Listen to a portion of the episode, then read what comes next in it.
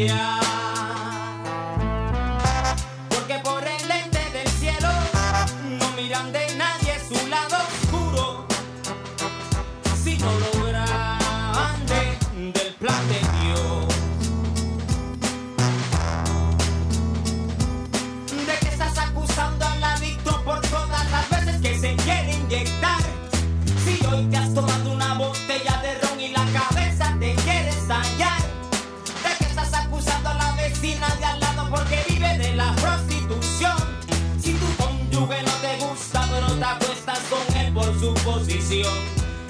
Evadiendo los impuestos y criticando al ladrón.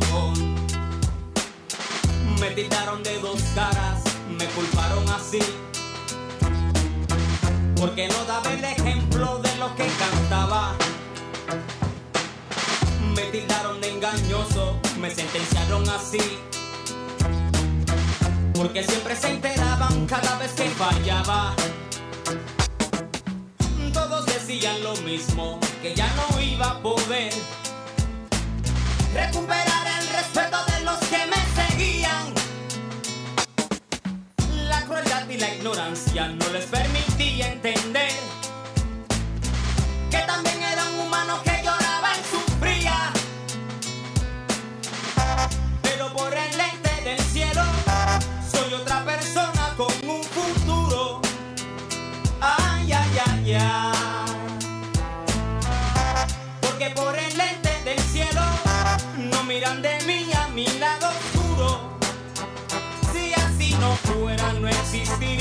esta canción.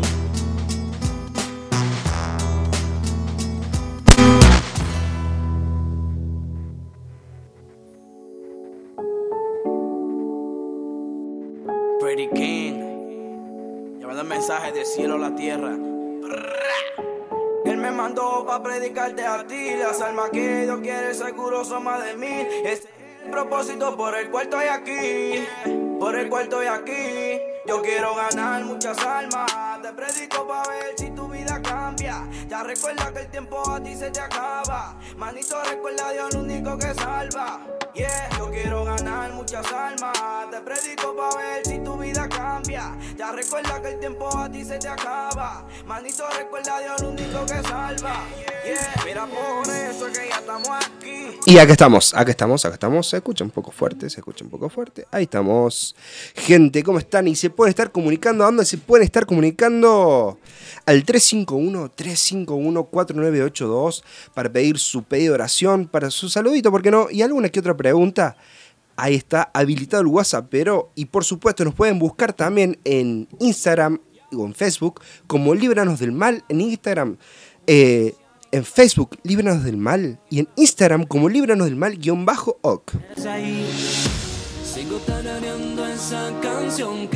Y Lucas, Lucas, le contamos a la gente que tenemos el WhatsAppero de la radio, el 351-351-4982. Y también tenemos las líneas fijas para que se puedan contactar también. Por supuesto, si tenemos telefonistas de lujo. Como si lo que saludamos, saludamos a Romy, saludamos a Vale que están en esta noche y se pueden contactar al 494-2882, 494-2883. Pasado el pasado pude enterrar, aunque lleno de fango tú me miras con amor, porque solo te fijas en lo que hay. Sin más preámbulos, yo creo que vamos a pasar despacito a el tema de la noche, a lo que nos compete. Maestro Juan, yo creo eh, esto salió de, una, de un mensaje al corazón, donde fue, creo, si no me equivoco, hace dos semanas, tres semanas atrás, y el mismo siervo, y ahí yo estaba, estábamos escuchando en casa y digo, eso, ahí nos habló, raíces del corazón. Eh, siempre escuchamos de las raíces de amargura, de odio, de rencor, pero ¿hay otras cosas que pueden hacer raíces en nuestro corazón? Sí, por supuesto que sí. Este, el corazón es el órgano más vital que tiene el ser humano, tanto en lo físico como en lo espiritual también. Y, y vemos lo físico. Yo pensaba en este día eh, cuánta tecnología, cuánta ciencia hoy, y sin embargo este, todavía no pueden terminar de descubrir lo que es eh, el, cuerpo físico de un ser humano. Eh, todavía no pueden terminar de descubrirlo totalmente. Siempre hay algo que falta, siempre hay algo que como que no se determina bien todavía. Yo digo, pero si no se puede determinar bien, con tanta tecnología y con tantos avances científicos, lo que significa el cuerpo del ser humano, que hay una máquina perfecta que Dios ha creado, y cuánto cuesta descubrir lo que es el sistema almático de una persona. Amén. El alma de una persona. El alma está compuesta por eh, las emociones, este, el corazón, obviamente, las, e- las emociones, los sentimientos, la mente, que es el raciocinio y la voluntad. Entonces, ¿cuánto, cuánto se, se podría, ¿no es cierto?, descubrir lo que hay en el alma de un ser humano? Y la Biblia nos enseña que dice que de la abundancia del corazón a la boca y que nuestra vida, dice que depende del corazón. Eh, por eso dice, de toda cosa guardada, Guarda pues el corazón. guarda tu corazón porque de él mana la vida. Y cuando habla de guardar el corazón significa de, de guardar el corazón en cuanto a los sentimientos o en cuanto a las emociones que pueden dañar terriblemente no solamente la parte almática, sino también la parte espiritual y también la parte física. Y acá tengo eh, en Hebreos 12, 12, 12, dice así. Por lo cual, levantad las manos caídas y las rodillas paralizadas, y haced sendas derechas para vuestros pies, para que lo cojo no se salga del camino, sino que sea sanado. Seguid la paz. Ese es un ingrediente muy importante para sanar el corazón. Seguid la paz con todos y la santidad, sin la cual nadie verá al Señor. Mira bien, no sea que alguno deje de alcanzar la gracia de Dios, que brotando alguna raíz de amargura, o se estorbe y por ella muchos sean contaminados. Tremendo, ¿no? Dice que podemos, dice, mira bien, no sea que alguno deje de alcanzar la gracia, la gracia de Dios, por supuesto, y que brotando alguna raíz de amargura o se estorbe y por ella muchos sean contaminados. Por, un- por una, una sola raíz de amargura. Tal cual, sí. Una raíz. ¿sí? Ahora, yo voy a hacer. Voy a, voy a salir de dos partes. ¿Puede haber raíces buenas? Eh, raíces buenas. Acá le voy a leer conforme a ese. eh, tengo acá en Efesio, en Colosense 2.7. Colosense 2.7 dice así. Porque estamos ya a lo largo de cada uno de los estudios que hemos tenido, desde Canal Generaciones 1 hasta el último que fue Humildad, donde también hablamos de el Halloween, eh, hemos visto que en el corazón anidan muchas raíces. Pero mi inquietud fue cuando empecé a investigar, no a investigar, sino a ver y escuchar y a, a investigar. eh, ¿Puede haber raíces buenas en el corazón? ¿Y será la raíz de amargura la única raíz en No, el no, no, corazón? no. Te voy a decir algo. La raíz de amargura, que comienza con una ofensa, y como esa ofensa no recibió, digamos, de la parte de la persona, este, inmediatamente la forma de perdonar esa ofensa, ahí se forma dentro de esa persona eso que se llama una raíz de amargura. Pero desde allí, desde esa raíz de amargura, desde esa raíz comienza a expandirse, ¿cierto? Sobre todo el sistema anímico y sobre todo el sistema físico también. Esas raíces que se empiezan a expandir dentro y esas raíces tienen este, varios desprendimientos. Por eso, eh, para, te voy a contestar a esa pregunta primero en Colosenses 2.7, dice, arraigados y sobreedificados en Él. ¿En quién? En Cristo, Jesús. Y confirmados en la fe, así como habéis sido enseñados, abundando en acciones de gracias. Sobre, dice, arraigados en Él. Y Agarrados. arraigados. Es ah, estamos arraigados, quiere decir que estamos enraizados en Él. Amén. Ahí es cuando vemos un corazón Un corazón conforme al corazón de Al Dios. corazón de Dios. Wow. Entonces, ¿A, a dónde nos, nos vamos? Eh, De las dos puntas, ¿no? Sí, sí. Ahora mira, ya enseguida vamos, vamos a ir viendo por el, el estudio que vamos a estar haciendo. Cuando esas raíces van creciendo y creciendo y creciendo y tomando dentro del ser humano todo lo que puede tomar, es cuando después de esas raíces cuando se formó el árbol. Y ahí vamos a ver el fruto De cada uno. de cada árbol. El fruto de- del árbol, digamos, que nace de una raíz de amargura, y el fruto de este árbol que nace de estar enraizados con el Señor por medio del Espíritu Santo. Para los que están en casa, eh, es lindo. Veo cuando yo nos mandan los estudios y anotan. Y acá abran un paréntesis, abran dos flechitas. Somos árboles, Árboles. somos árboles, los cuales nuestras raíces ti- tienen dos, dos lugares donde anidar, donde esparcir su, su tallo. Y el fruto son dos. Por eso eh, dice aquí Lucas, en el capítulo 1, en el Salmo 1, 1, 3 dice, serán como árboles plantados junto a corrientes de aguas. Somos nosotros como árboles plantados junto a corrientes de aguas, que da su fruto en su tiempo y su hoja no cae, y todo lo que hace prosperará. Eso me trae a, a memoria algo. Hace unas semanas atrás, el- en los noticieros se mostraba el cauce del río San Antonio, el, que va directamente al dique San Roque, estaba casi seco, tenía 50 centímetros nomás de ancho, y uno podía ver en los costados los árboles, estaban, estaban de otoño, estaban de amarillo muy diferente a cuando el río está pomposo, viene mucha agua, el cual está verde, verde, verde todo el tiempo. Y si el cauce no baja, ese árbol sigue verde. Me hace acordar eh, una partecita de otro río, acá en, en Anizácate, cerca donde vive el, el siervo de Dios, eh, donde están los, los sauces llorones, los, sauces, y se ve que baja verde el sauce. ¿Y sabe por qué, Lucas? Por, por la cantidad de agua. Por eso dice acá, eh, mira, voy a leer un pasaje bíblico muy, pero muy importante y muy famoso dentro del ministerio.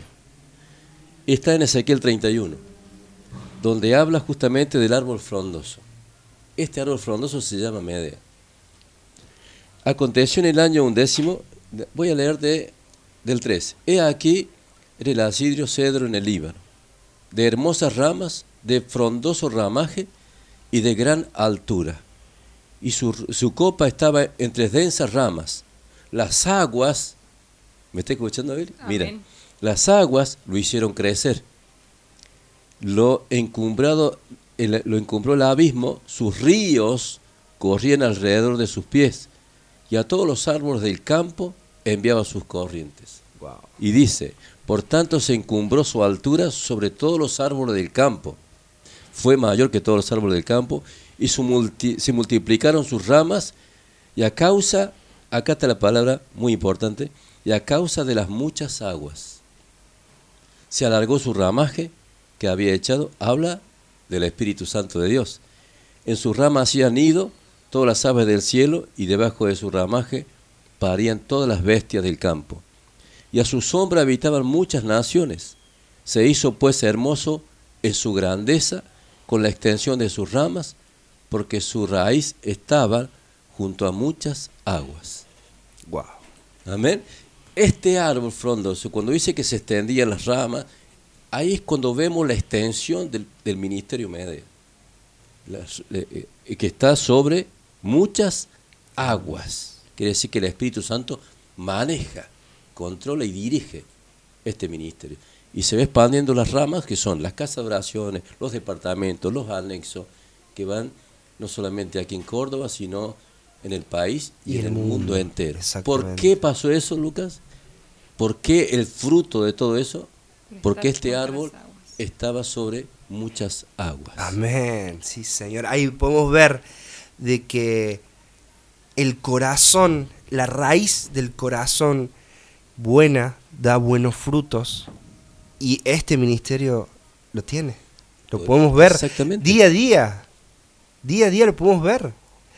Este, no es solamente ver eh, lo malo, no es solamente ver qué estamos haciendo mal, no, no. Edifiquémonos por lo bueno también. Y hablamos, Lucas, del ministerio, hablamos de la promesa que se le dio a este ministerio, pero qué bueno poder individualizarlo en esta noche, llevarlo a cada una de nuestras vidas. Entonces, a- allí del otro lado, eh, ¿qué raíces tenemos en el corazón? Porque todos tenemos una raíz o varias raíces. ¿Estamos plantados o no junto a las aguas? ¿O qué estamos plantando? Porque también me, me lleva a pensar esto, eh, que más allá de eh, la ira, la contienda, la amargura, ¿sí? Eh, yo creo que hay muchas otras cosas que anidan en nuestro corazón, rompen nuestra estructura. Hay una palabra muy de moda que dice que nos tenemos que desconstruir. Y hablábamos con Rebe, una palabra muy de moda, desconstruirse. ¿Sí? En el mundo, Sí, por, por ciertas cosas.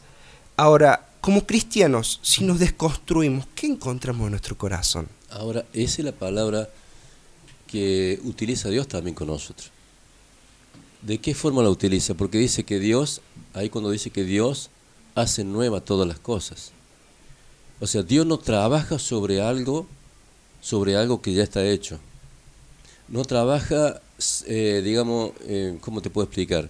Eh, Viste que dice que Dios o lo hace todo nuevo, pero no trabaja sobre lo que ya está hecho. Por eso hay una prédica que yo escuché hace mucho tiempo que decía el Señor, hablando sobre la vasija que somos nosotros, dice, vacíate para que Él te llene. O sea, si yo tengo un aceite rancio dentro de mí, hasta que ese aceite no se vacíe totalmente de mí, que soy la vasija, Dios no, podrá, no pondrá aceite nuevo. Por eso, ¿qué hace el Señor con nosotros? Nos rompe como un barro, eh, somos, somos, una, somos algo que viene de, de parte del mundo, pero obviamente que venimos del mundo, pero no nos olvidemos nunca que Dios tiene un propósito formado para cada uno de nosotros desde antes de la fundación del mundo.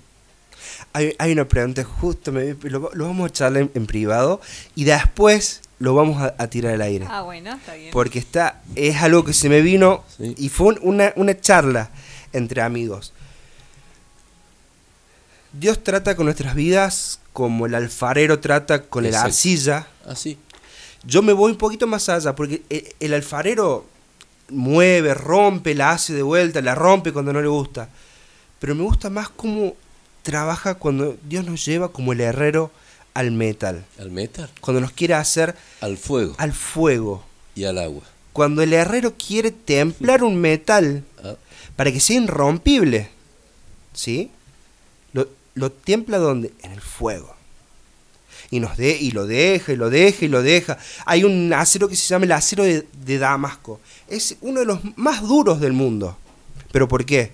Porque su tratamiento sí. es especial. Es, es tan arduo y tan doloroso que cuando llega a, a su punto límite, está perfecto, hecho tan, tan bien que no se rompe. Pero ¿qué pasa? Para llegar hasta ese punto, ¿a dónde nos lleva Dios? ¿Cuántas veces nos va a golpear con el martillo Dios? Uh, Las veces que sean necesarias. tal cual. ¿Cuántas veces y se fue el- y se dobló el filo? Ay, no. A calentarse de vuelta y a golpear de vuelta. N- Se, se quebró en una partecita no, al fuego de vuelta. ¿Cuántas, ¿Cuántas veces del otro lado a ustedes, chico, grande, anciano, joven, niño, ¿por qué no? Dios los, los está en este tiempo. No estoy hablando de tiempo pasado, ¿no?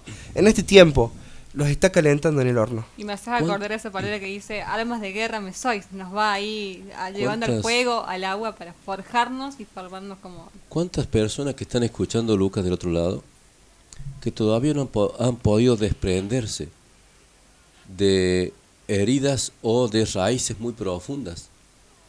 Y eso por esa razón es como que hay una contaminación todavía que no deja eh, ser libre y que no deja ser restaurado y que no deja avanzar hacia el, supremo llamamiento que tenemos cada uno de nosotros. Por eso la raíz de amargura es una de las causas más grandes por la cual muchos creyentes están en miserias, están enfermos, están derrotados, y otros aún se han apartado de la gracia del Señor. La raíz de amargura es, una, es, quizás más fuerte que la falta de perdón. ¿Por qué?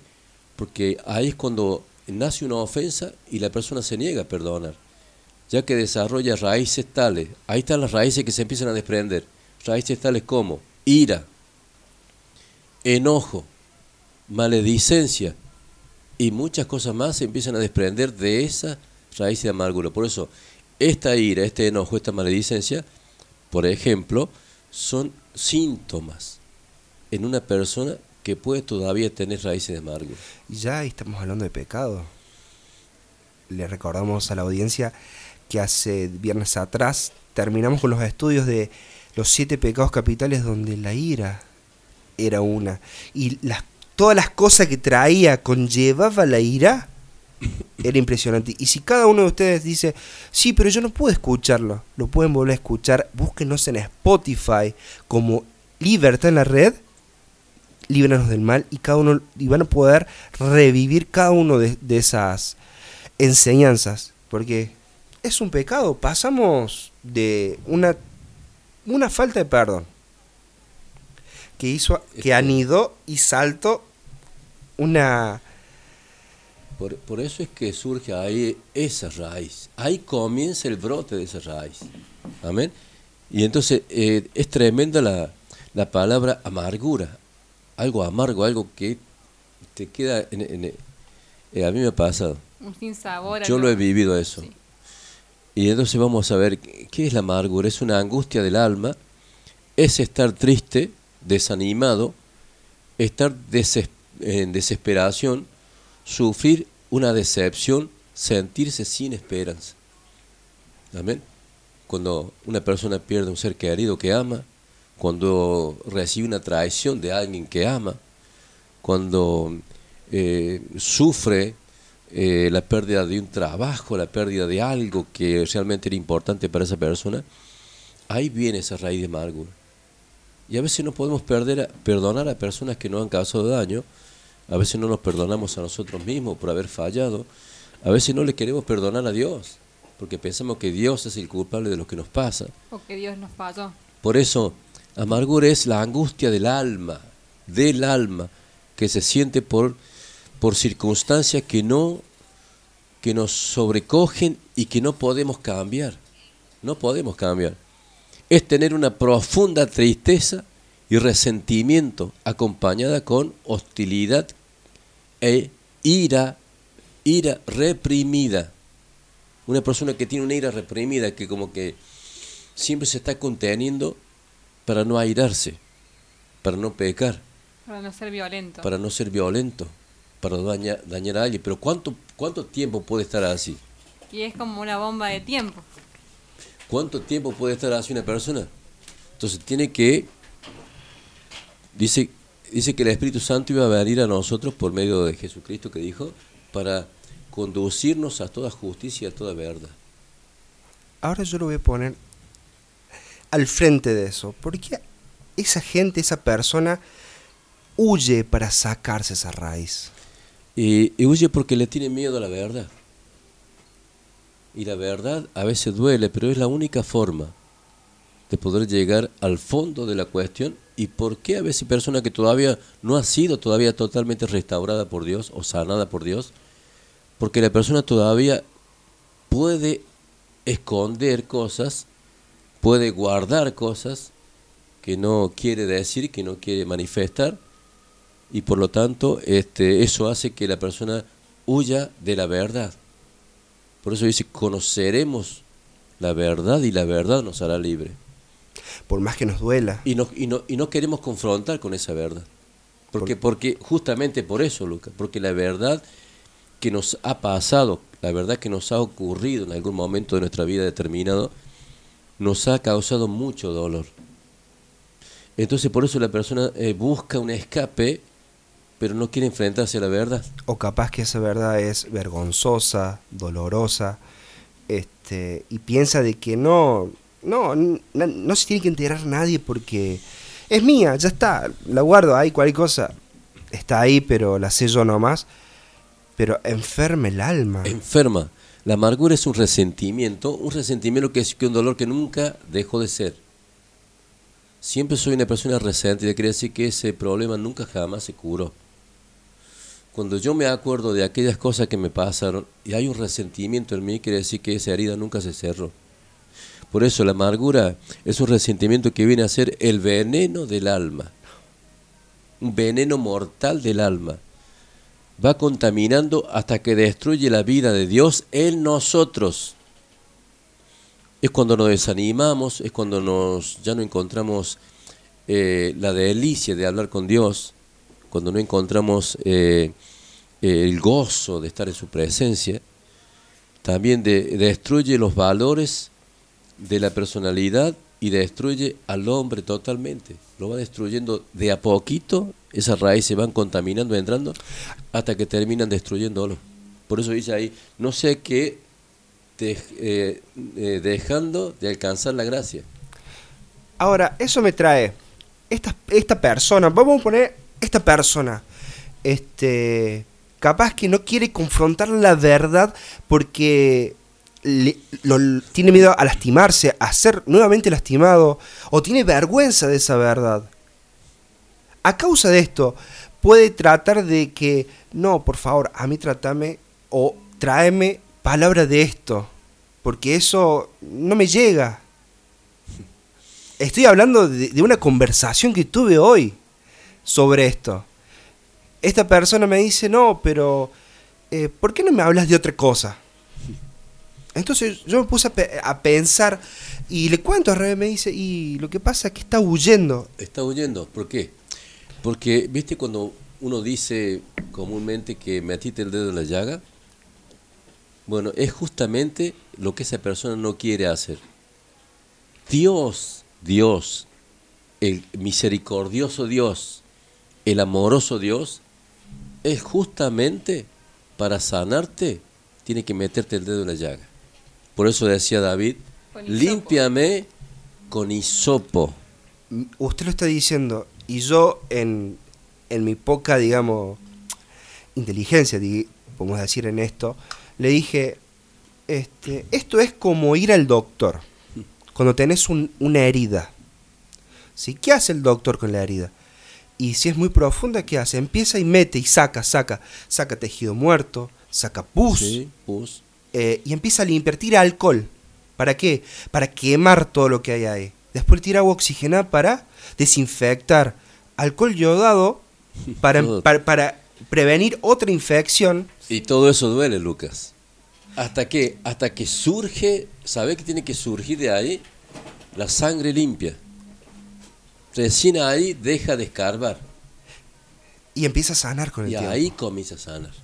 Pero hay todo un proceso. Hay un proceso de, tiempo, hay un proceso de paciencia, hay un proceso de, de entrega, pero también hay, eh, digamos, el- el- la persona indicada para eso, especialista en eso, se llama Espíritu Santo de Dios. El consolador, el que limpia, el que sana, el que consuela, el que restaura. Amén. Por eso el Señor Jesús, que dijo? Yo me voy a ir, dice, pero no los voy a dejar solos, no van a quedar huérfanos. El Espíritu Santo, Él estará con ustedes todos los días hasta el fin. ¿Para qué? Para consolarlos, para fortalecernos y para guiarnos a esto, a la verdad total, absoluta, que puede estar dentro de nuestro propio corazón. Pero es cuestión de nosotros tomar la decisión de querer entrar a ese quirófano. Porque es doloroso. Yo levanto la mano, no sé del otro lado, yo levanto la mano porque me tocó tener que entrar a ese quirófano medio muerto. Pero tener que abrir esa herida y dejar que Dios la limpie. Y hasta el día de hoy la, la limpia, ¿eh? Sí. Y hasta el día de hoy. ¿Ah? Pero si yo no dejo que la limpie, ¿qué pasa? Esa herida se empieza a hacer más grande. Porque eh, hay muchas personas, Lucas, que no quieren entrar a ese proceso. Porque, como decíamos recién, por el dolor, por es como que volver a vivir de nuevo. Pero Dios nos lleva en un retroceso de tiempo para poder, eh, en ese lugar donde quizás sufrimos, no me refiero al lugar físico, no me refiero a un lugar específico así en sí, sino me refiero a, a retroceder en forma espiritual hacia un lugar donde el enemigo nos dañó, a través de personas, a través de quien sea, pero el enemigo nos dañó. Y Dios nos hace retroceder a ese lugar para que desde ese lugar, sea la distancia, sea el lugar anterior, eh, el tiempo que sea, no importa el tiempo para, para atrás, eh, pero desde ese lugar, allí retomar, allí ser sanados, ahí la decisión es nuestra de poder llegar a ese lugar junto con el Espíritu Santo, para que el Espíritu Santo de Dios ahí comience a restaurarnos, amén, por los méritos de Cristo, por la sangre de Cristo, ahí comienza a ser restaurada esa persona, y ahí yo tomo la decisión en Cristo, de donde el diablo me tenía sujeto debajo de sus pies a través de esa amargura, esa raíz, de lo que sea, para que ahora en el nombre de Jesucristo y en el poder del Espíritu Santo, someter todo debajo de los pies de Cristo y debajo de los pies míos también. Desde allí comienza todo esto. Si es desde tu infancia, si es desde tu niñez, si es desde tu adolescencia, del vientre de tu madre, pero desde allí Dios te tiene que hacer volver para desde allí eh, comenzar una vida nueva. Podemos decir nueva, que... completamente nueva. Pregunta, ¿no? Pero podemos decir que el perdón, el dar perdón y el pedir perdón es un paso, yo creo que el principal que debemos hacer. Pregunta. ¿Es así o hay otra? Porque a título personal yo tuve que, para empezar a sanar esa herida y ver esa cicatriz y decir, este, ya no duele, tuve que perdonar. Porque en mi corazón no había perdón. Y a raíz, y a raíz de ese perdón que yo emití y cada día pedir perdón, Señor, ayúdame a perdonar. Señor, pon en mí perdón. Señor, enséñame a perdonarme a mí mismo. Fue sanando. Exacto, ¿por qué? Porque Dios no puede comenzar la obra de restauración y de sanidad. ¿Viste cuando vos vas a un abogado que si bueno, el abogado te va a defender tu causa? Vos le tenés que firmar ahí. Firmar que le otorgas un poder para que él haga eso. Dios quiere hacer con mi vida lo que vos estás diciendo ahora. Pero yo tengo que firmarle ahí, otorgarle a él, aunque es Dios, pero tengo libre albedrío para decidir una cosa o la otra. ¿Y sabes cuál es el primer paso que Dios, que Dios digamos, demanda de mí para que Él comience a hacer la obra? Esa firma que tiene que ver con eso es el perdonar. Si yo no estoy dispuesto, si no estoy decidido a perdonar o a perdonarme, a reconciliarme con Dios, si yo no estoy decidido a eso, Dios no puede comenzar a hacer nada. Por eso la importancia, ¿no es cierto?, de el perdonar. Por eso todo nace con un dolor, con una ofensa, con, una, con un maltrato, con una violación, con, con un desprecio, con un rechazo, y todo comienza con una ofensa. Y eso trae la falta de perdón. Y esa falta de perdón que trae el resentimiento, que se abrió una herida. Y ese resentimiento que trae la raíz de amargura. Y la raíz de amargura que trae odio. Y el odio que trae cauterización de la conciencia. Cuando la persona está cauterizada la conciencia, cauterizada quiere decir que ya no sabe discernir entre lo bueno y lo malo. O le da lo mismo. Ya le da lo mismo porque la, la mente está cauterizada. No siente, no siente. No puede pensar correctamente. Está corrompida. Está corrompida, esa es la palabra exacta. Se ha corrompido. Mira hasta dónde llega, ¿cierto? Un ser humano eh, de, ser de ser tan contaminado que, que justamente eh, no, puede, no puede ver, aunque por ahí viste que voy a decir, pero ¿cómo? Es un hombre grande, ya hace cuánto que está acá y no va, no va a poder saber esto, no va a poder saber aquello. Eh, no, tiene, no, no puede. Por eso el que socava, el que entra como espada de doble filo por la palabra y el Espíritu Santo es el que socava. El que rompe esa cauterización de los pensamientos de la mente para poder sacar de lo oculto a la luz. Y entonces cumple la palabra cuando dice, si entre sacares lo precioso de lo vil serás como mi boca. Hay dentro de esa persona todo lo vil que produce una raíz de amargura, pero también si entre sacares lo precioso de lo vil, quiere decir que dentro de esa persona también hay una perla de mucho valor. Wow. Hay una perla de mucho valor que está ahí dentro de ese ser humano, pero que está, ¿cómo te puedo apocado por esta raíz de amargura, por esas raíces que van contaminándolo. Pero ¿sabe lo que hace Dios? Como una espada de doble filo, penetra hasta partir el alma y el espíritu. Eso me, eso me trae como para que se den cuenta en casa. Vi un video hace un tiempo de cómo cosechaban las perlas preciosas. ¿Sí? Perlas de mucho, de mucho valor. Eh, de un animal que es una almeja, ¿sí? Que es durísima, no se puede penetrar. ¿Cómo, cómo hacen para penetrarla? Y le tiene que hacer mucha fuerza. Y la perla no está a simple vista, ¿eh? No está a simple vista el que la cosecha, el que tiene e- es, ese trabajo, tiene que limpiarla, tiene que buscar dentro del cuerpo de esta almeja hasta encontrar la perla. Y así entra la palabra de Dios a trabajar en cada una de nuestras vidas. Así, Evelyn, entra la palabra de Dios, socava. La palabra de Dios dice que penetra Hasta los tuétanos. hasta partir el alma y el espíritu. Cuando esa palabra es ungida, dirigida, enviada por el Espíritu Santo de Dios, no hay nada que pueda detener esa palabra. Nada ni nadie. Por eso es como espada doble filo que va, que va, que va, que va, que va, que va, hasta llegar hasta el fondo.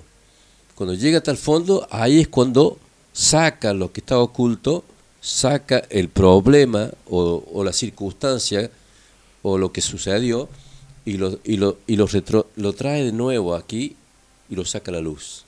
Fue y llegó hasta la raíz de la cuestión. Socavó como cuando nosotros podemos traer el ejemplo de alguien que está podando un árbol que empieza a cavar y cavar y cavar. Y un árbol que tiene muchos años tiene raíces eh, muy profundas, muy profundas que se van metiendo por debajo de la tierra y un poco van saliendo también buscando el sol, buscando lluvia, pero se van metiendo tanto que cuesta desarraigar un árbol y muchas veces. Y así, de esa misma manera, va trabajando el Espíritu Santo en nuestras vidas. Por eso Dios no hace magia. Dios tiene proceso donde trabaja con cada uno de nosotros. Porque es tan perfecto la creación de Dios en el ser humano, es tan perfecto, una máquina tan perfecta, pero también cuando se eh, avería, cuando se rompe, eh, el único que puede sanarlo y restaurarlo es Dios. Y aún siendo Dios, porque Dios no hace magia, como decía recién, sino que Dios trabaja va trabajando tranquilamente, pacientemente va trabajando. ¿Por qué? Porque si, si, si una persona logra sacar de unas esas raíces, se va a desprender esas raíces pero con pedazos del corazón. Y nunca va, entonces va a ser mayor el daño en sacar eso que lo que ya estaba hecho. ¿Qué hace Dios? Dios va trabajando por medio del Espíritu Santo, la palabra, la oración, la consagración, el amor, la misericordia, va trabajando de una forma tan perfecta que después esa raíz sola se va desprendiendo. Entonces por eso la persona también tiene que tener paciencia y tiene que tener eh, eh, la constancia y la perseverancia de saber que Dios, el que ha comenzado la buena obra, la va a perfeccionar. Ese trabajo de Dios termina siendo perfecto. Por eso cuando te acuerdes de aquellas cosas pasadas, dice la Biblia, te acordarás pero como de aguas que pasaron.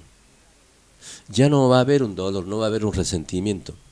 Sí, por supuesto, tengo que dar una marca, una herida, una marca, una marca, eh, ¿cómo que se llama cuando está la Una herida? cicatriz. Una cicatriz, donde vos sabes que en esa cicatriz hubo algo, pero que el perfecto amor y la fidelidad de Dios pasaron por ahí.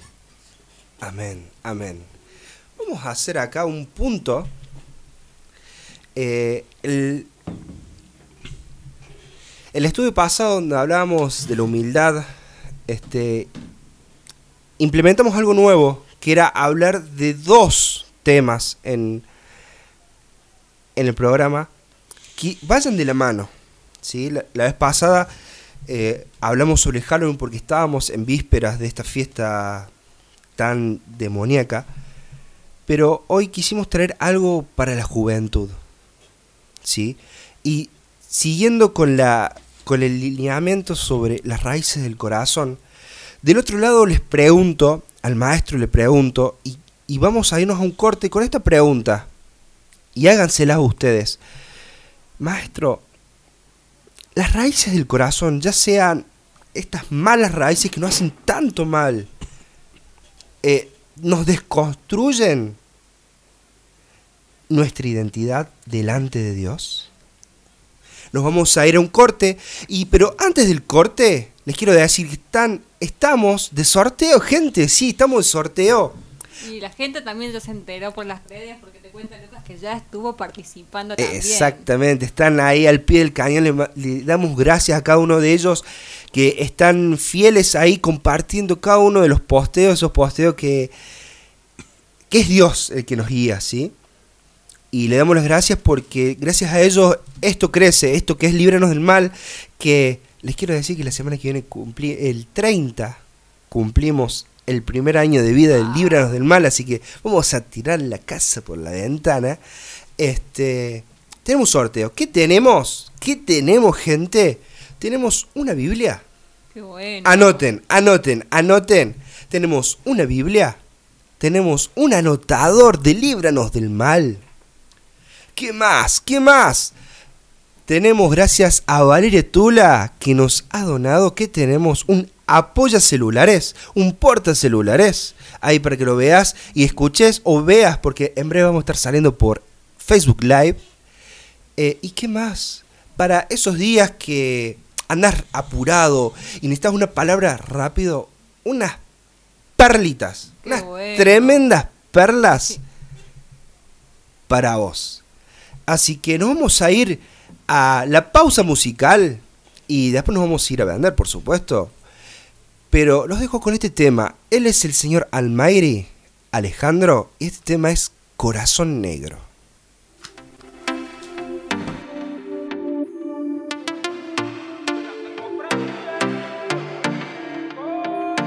Yo he tenido mil aventuras como Romeo, tanto que ya ni sé. Por eso esta noche se jura que secuestró a la más dura.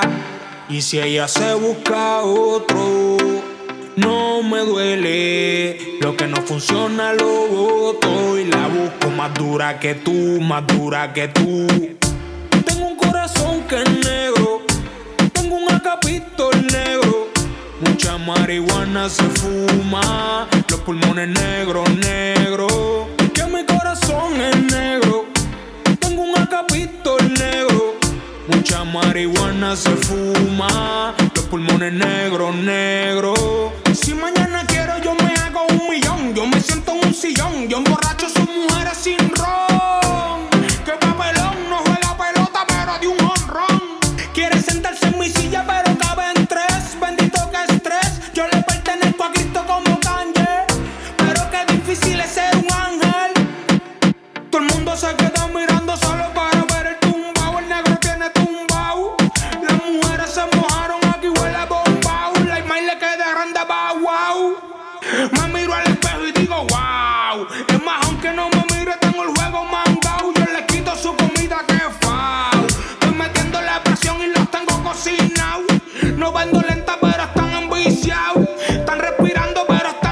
Licencia para fumar, estoy licenciado. El doctor dice que estoy desquiciado. Yo la tengo prendida y no lo niego. Veo las cosas porque todos los demás están ciegos. Tengo un corazón que es negro. Tengo un acapito negro. Mucha marihuana se fuma. Los pulmones negros, negros.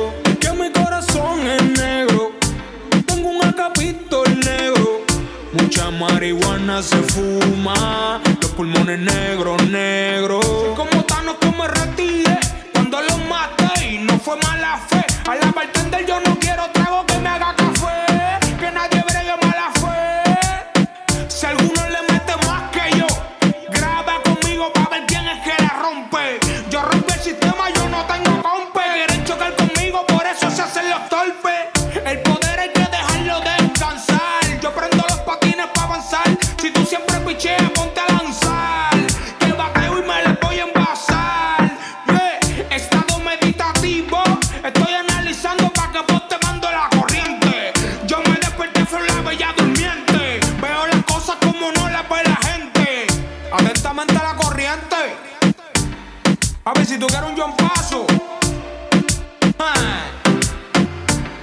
corriente. El que necesita luz, que pague por ella. Papi, me quedé con el juego. Todos los ojos están encima mío. Estoy en la mía. No trates de guerrear con lo sobrenatural, siervo. El producto más caro de este mercado. La industria de los inmortales, papi. Mikey Tones. Edu. Lico. Dímelo, estos códigos. Dream Mali. Papi, la tenemos prendida. Esto es de nosotros.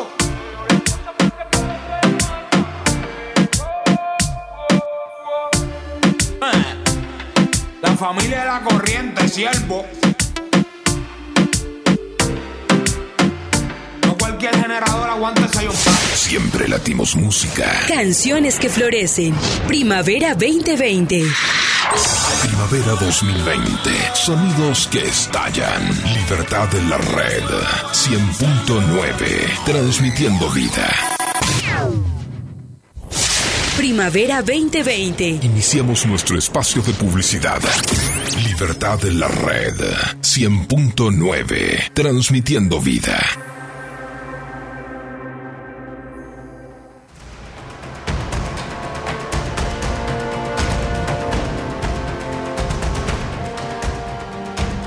Anhelo es que toda la gente, en todo lugar, se encuentre con Dios y su Hijo Jesucristo a través de un mensaje al corazón, sin ningún tipo de impedimento.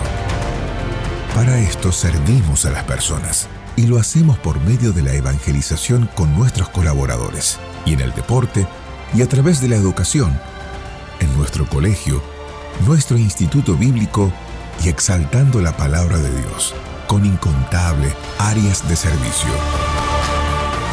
Tu aporte al Ministerio Evangelístico Dios es Amor contribuye al desarrollo de la misión con la que Dios nos ha establecido en esta tierra. Si querés colaborar con nosotros, lo podés hacer utilizando el medio de pago que prefieras, ingresando a nuestra página web www.medea.com.ar.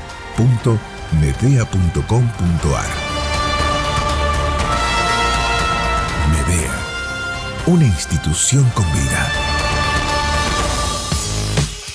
Ahora no solo nos podés escuchar, sino que también ya nos podés ver en nuestro canal de televisión digital libertadenlared.com. Contenido que da vida. No te pierdas la transmisión en HD y sin cortes de un mensaje al corazón por nuestro nuevo canal de TV. Búscanos en libertadenlared.com barra TV y mira la programación. Libertad en la red, una nueva manera de sentir, escuchar y transformarse. ¿Qué efectos tuvo en la economía el propio Trump, el presidente de Estados Unidos? Hay una desaceleración muy fuerte. Que la de- pandemia no te apague. El momento de incrementar tus ventas es ahora. Lo único que tenés que hacer es promocionar tu servicio de delivery. No lo tenés, implementalo ahora, con todas las medidas de seguridad y higiene correspondientes. Ahora bien, ¿cómo haces que se enteren todos? Te comunicas con la radio. Departamento de ventas de la radio Hola. Hacemos tu spot comercial dándole la creatividad que tu producto, marca o empresa necesita. Fácil, rápido, económico y cómodo. No te olvides, quien vende primero, vende mejor. Empezá a vender más. Llama a la radio. ¿Y vos? Quédate en casa. Elite, seguridad privada. Custodia y traslado de valores, eventos especiales, custodia personalizada. Tu seguridad, nuestra prioridad. Contactanos al 351 254 6900. Herminia Sánchez y Casa de Oración Alfa y Omega son sponsor oficial de Libertad en la Red.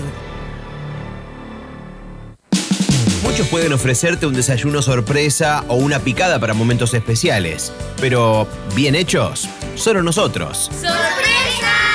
Bien hechos. Bien hechos, 246. Desayunos. Meriendas. Picadas. Y momentos únicos. Bien hechos. Comunicate con nosotros al 0351 702 3575. Búscanos en Instagram y Facebook como Bien hechos. Librería luzalasnaciones.com, nuestra tienda online. Encontrá todo el material cristiano en un solo lugar. Biblias, regalería, línea La Sulamita y mucho más. Ingresa a nuestra web. Hacemos envíos a toda Argentina. Librerialuzalasnaciones.com Finalizamos nuestro espacio de publicidad. Primavera 2020. Libertad en la red 100.9. Transmitiendo vida. Porque todos sentimos lo mismo. Primavera 2020. En tu estación. Primavera 2020. Tus canciones siempre junto a vos. Libertad en la red 100.9. Transmitiendo vida.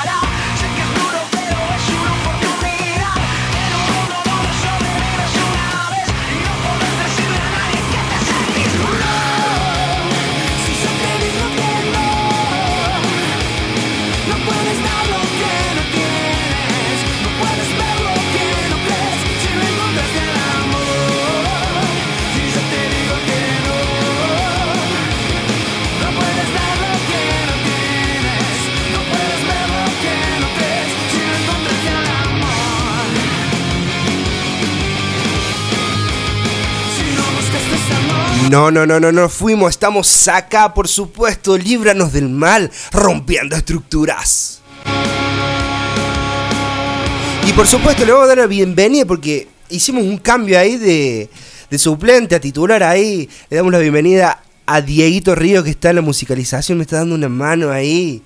Una manón, diría yo. Sí, totalmente.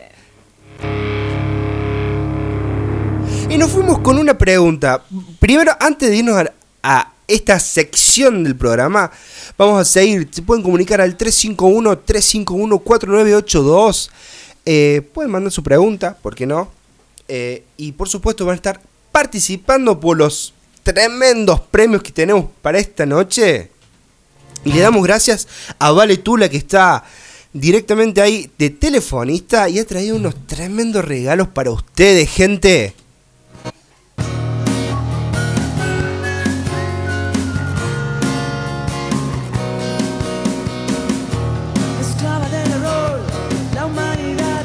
Un portacelulares ahí recheto. Unas tremendas perlitas bíblicas. Tenemos una hermosa, pero una hermosa Biblia, un anotador de líbranos del mal para que puedas anotar ahí cada uno de los estudios o lo que vos quieras.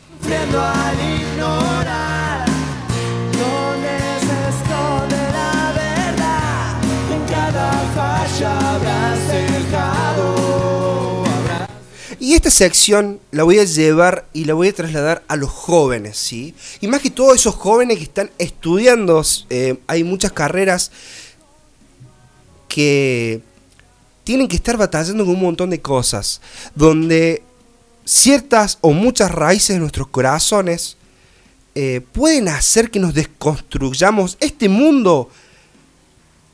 Eh, ¿Cómo puedo decir? Este mundo tira alguna semilla en nuestro corazón y esa raíz hace que nos desconstruyamos nuestra identidad en Cristo. Yo, yo creo que sí, porque justamente esa es la tarea del enemigo, esa es la tarea del diablo. Que nosotros perdamos la identidad como hijo de Dios, porque esa identidad viene marcada con un propósito.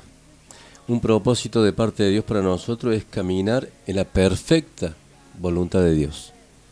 Entonces, sacarnos de ese propósito este, es como desalinearnos, destructurarnos y, y cambia todo el rol de lo que nosotros somos o de lo que tenemos que hacer.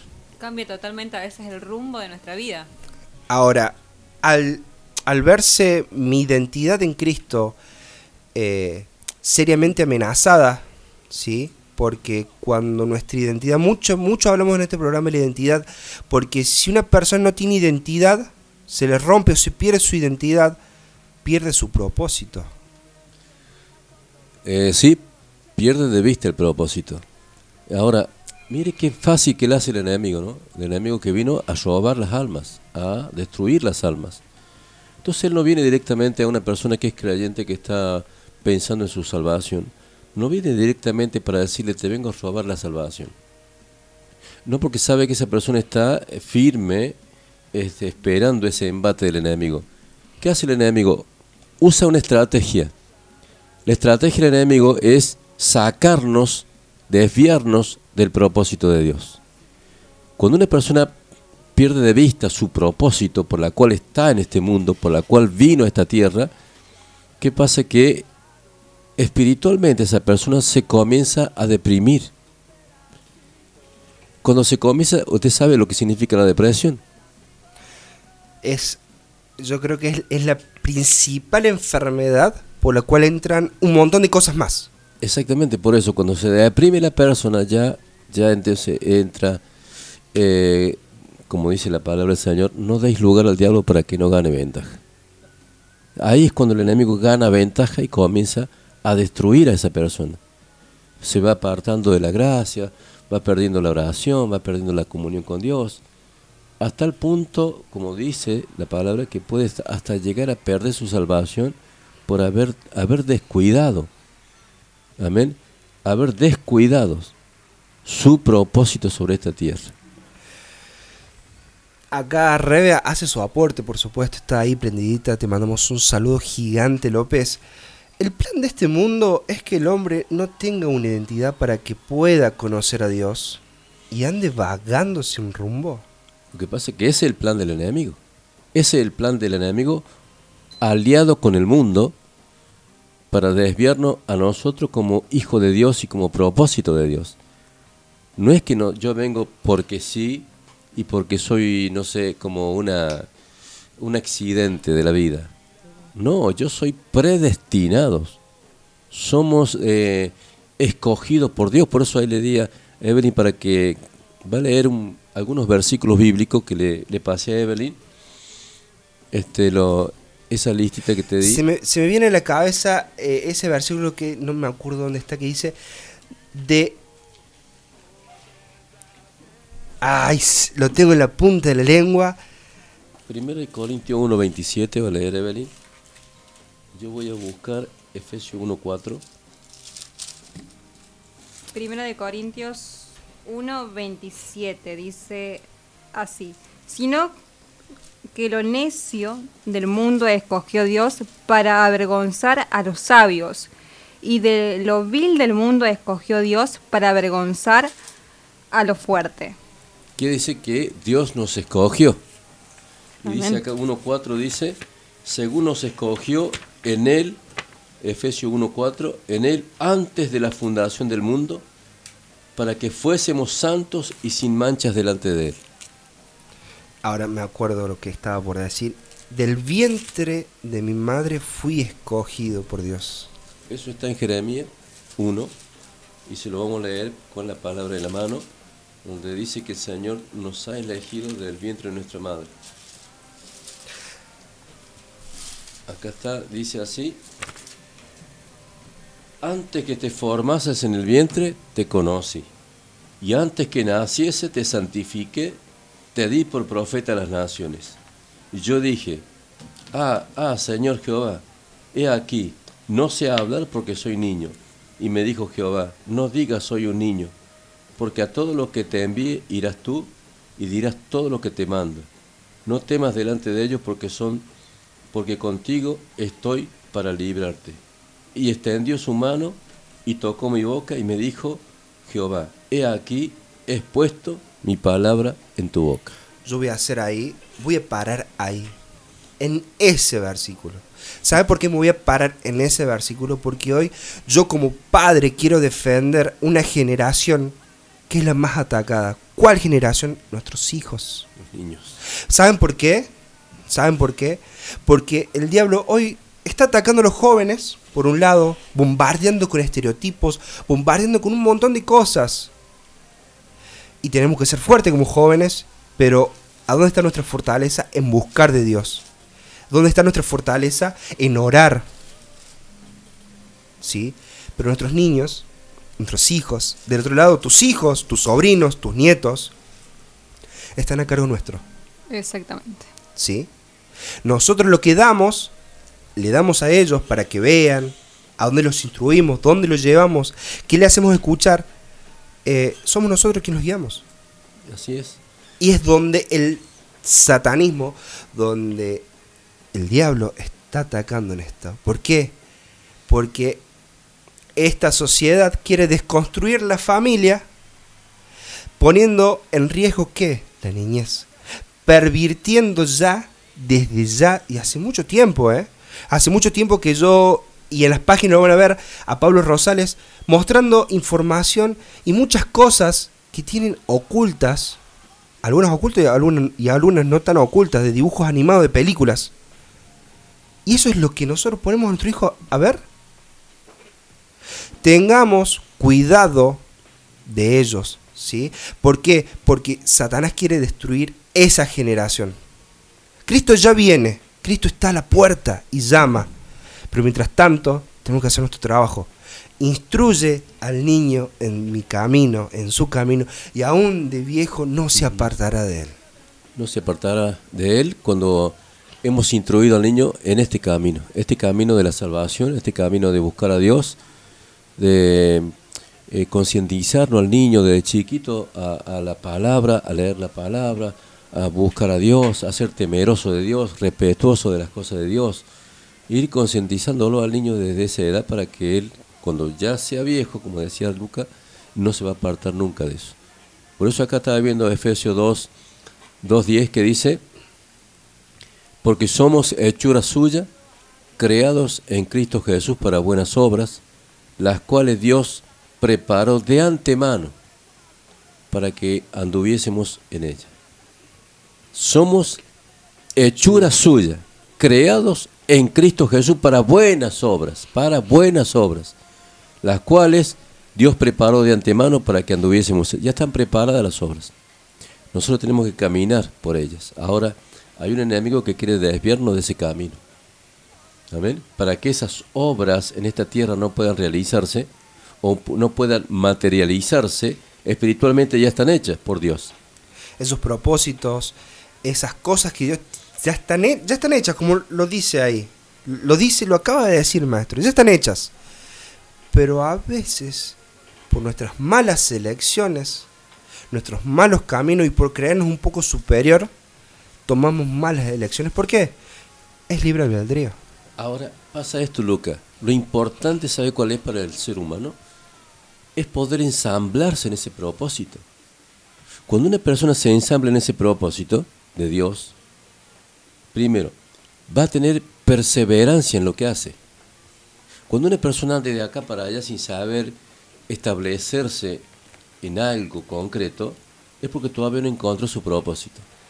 Ahora, para encontrar ese propósito, primero, dice acá, tengo que saber qué quiere Dios que yo sea. Segundo, saber qué quiere Dios que haga. Y tercero, cuándo hacerlo. Porque en Dios todo tiene su tiempo.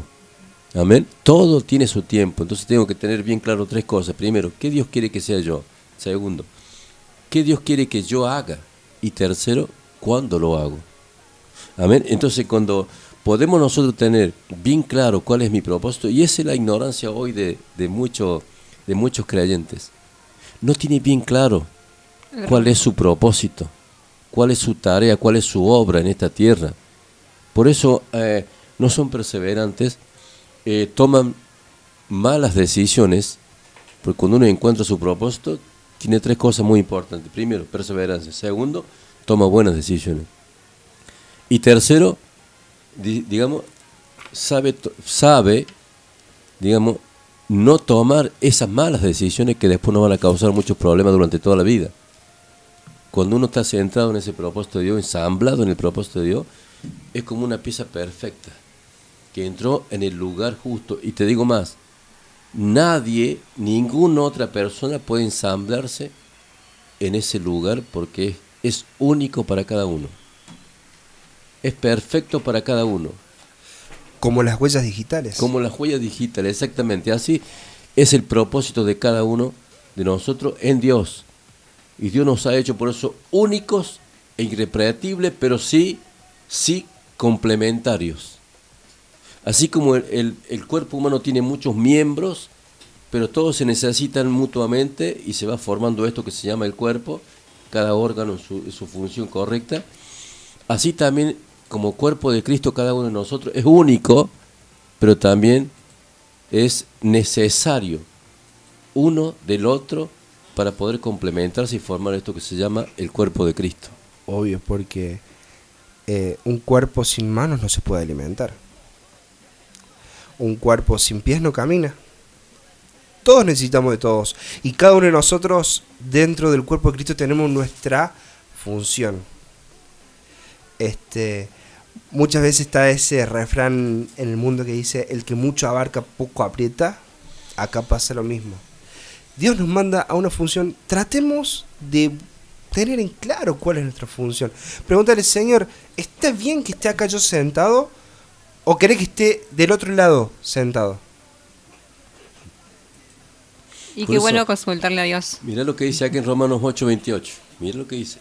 Y sabemos que a los que aman a Dios, todas las cosas ayudan a bien. Esto es, todas las cosas ayudan para bien. Esto es, a los que conforme a su propósito hemos sido llamados. O sea que nosotros, los hijos de Dios, las cosas buenas que nos pasan, las cosas que aparentemente no son buenas, que nos pasan, Dios tiene el control porque a través de esas cosas buenas y malas nos va llevando justamente para cumplir ese propósito. Porque a los que antes conoció, estábamos leyendo recién Jeremías, a los que antes conoció, también los predestinó. Somos predestinados para que fuesen hechos conforme a la imagen de su Hijo, para que Él sea el primogénito entre muchos hermanos. Y a los que predestinó, a estos también llamo. Y a los que llamo, a estos también glorifico, y a los que justifico, a estos también glorifico. ¿Qué puede iremos a esto? Si Dios con nosotros, ¿quién contra nosotros? Wow. Y me gusta, Lucas, una palabra que dice, y esto es el todo del hombre, conocer a Dios y hacerlo conocido. O sea, conocer a Dios, conocer qué, quién es Dios, cuál es nuestro propósito en Dios, qué quiere Dios, ¿Qué es Dios y para hacerlo nosotros? conocido a Él. que es Dios para nosotros y llevar a Dios a los otros. Este, ahí decíamos recién que cada uno tiene su función, ¿sí? Y, pero sin herir al hermano, sin hacer tropezar al hermano. ¿Ah? Hay que tener mucho cuidado de eso, porque a veces una palabra mal dicha nuestra, no sabemos cómo llega al otro lado. O una acción nuestra. No, no sabemos cómo llega al otro lado y qué puede repercutir en el otro lado. No sabemos cómo está. Tengamos cuidado de eso. Por eso, eh, una de las cosas que habíamos dicho que eh, eh, la raíz de tiene es justamente eso, la ira, la maledicencia. Maledicencia es cuando hablamos mal a una persona y no sabemos que nuestras palabras también tienen poder para dañar.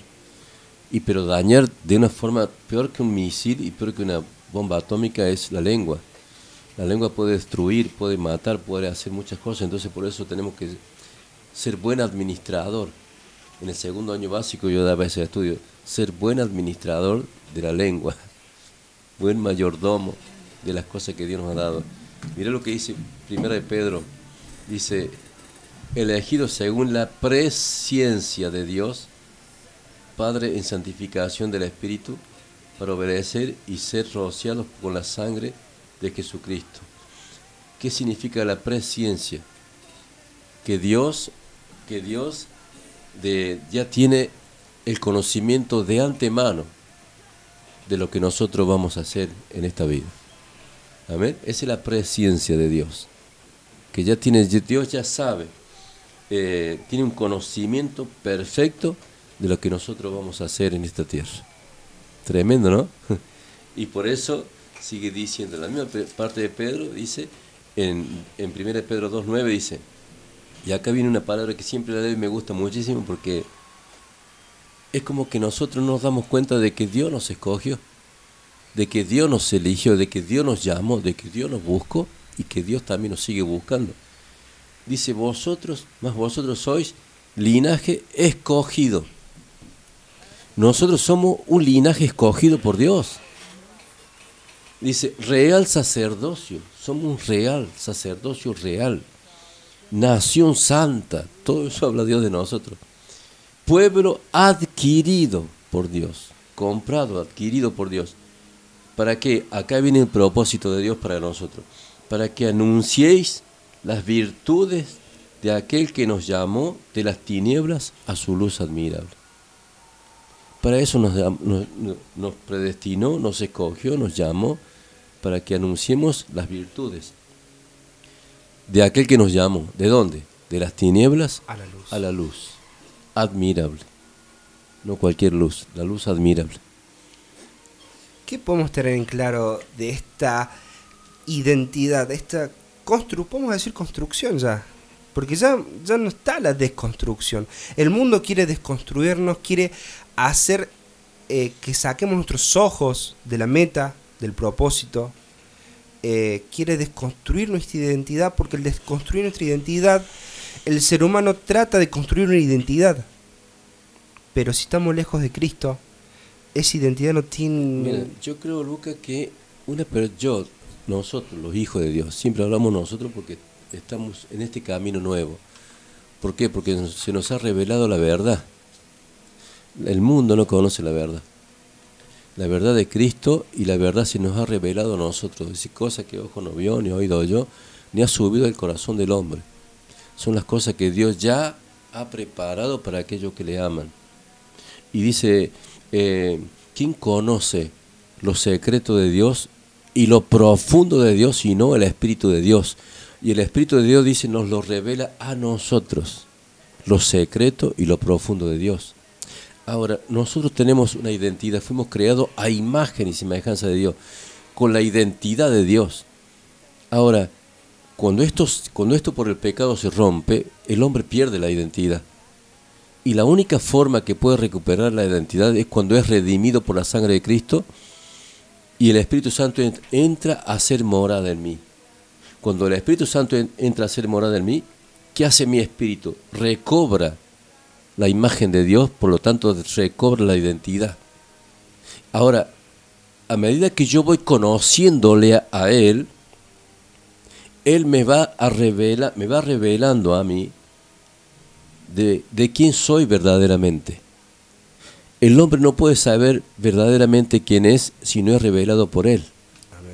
Cuando yo entro en esa intimidad con Dios, Él comienza a revelarme quién soy verdaderamente, de dónde vengo, qué estoy haciendo con ese propósito y hacia dónde voy. Si no, no descubro a Dios, si no conozco a Dios, no puedo descubrir quién soy.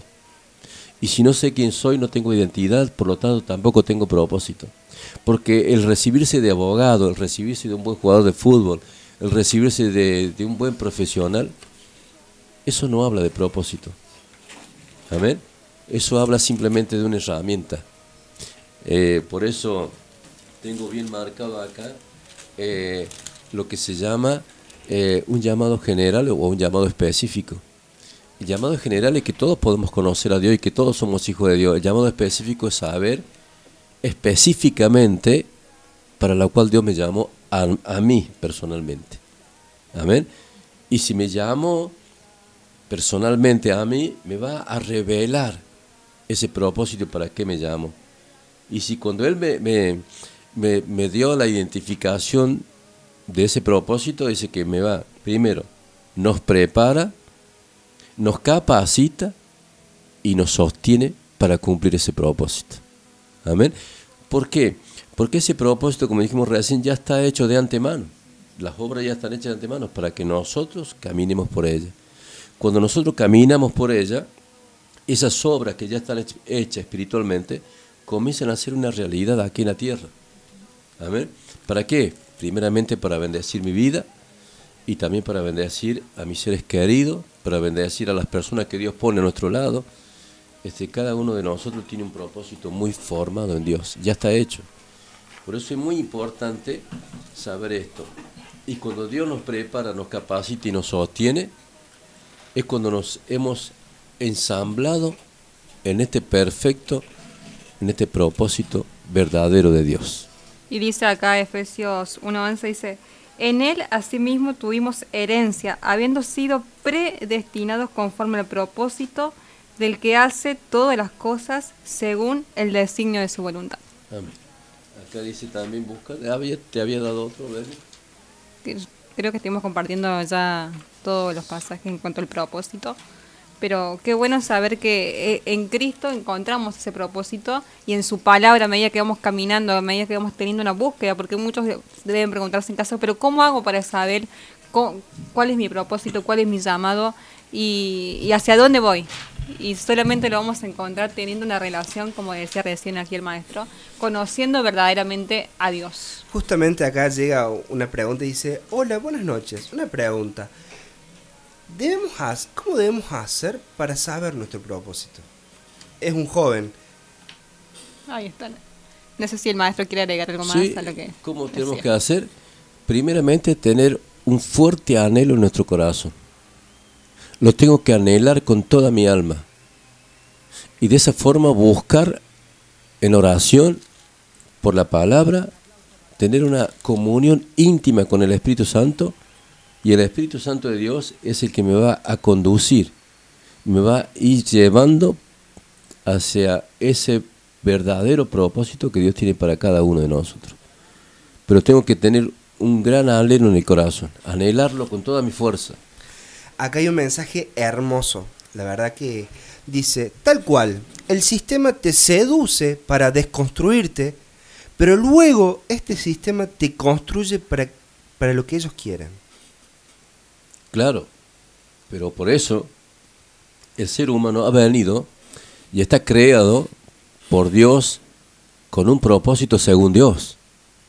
Ahí está la lucha. ¿Qué hizo Dios? Lo creó al hombre, Adán y Eva. Lo creó con un propósito, para tener comunión con Él. Lo creó para que ese hombre le adorara a Dios, para tener una comunión íntima con Él.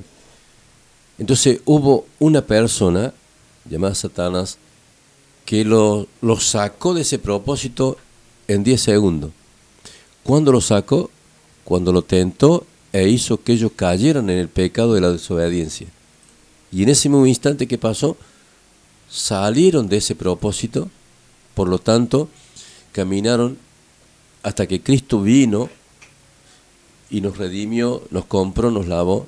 Hasta ese momento el hombre caminaba sin rumbo, caminaba sin meta, a no ser el pueblo escogido por Dios, que Dios siempre lo tuvo guardado por medio, por medio del Espíritu Santo de Dios. Amén. Entonces de esa forma Dios lo tenía el pueblo de Dios como guardado, resguardado.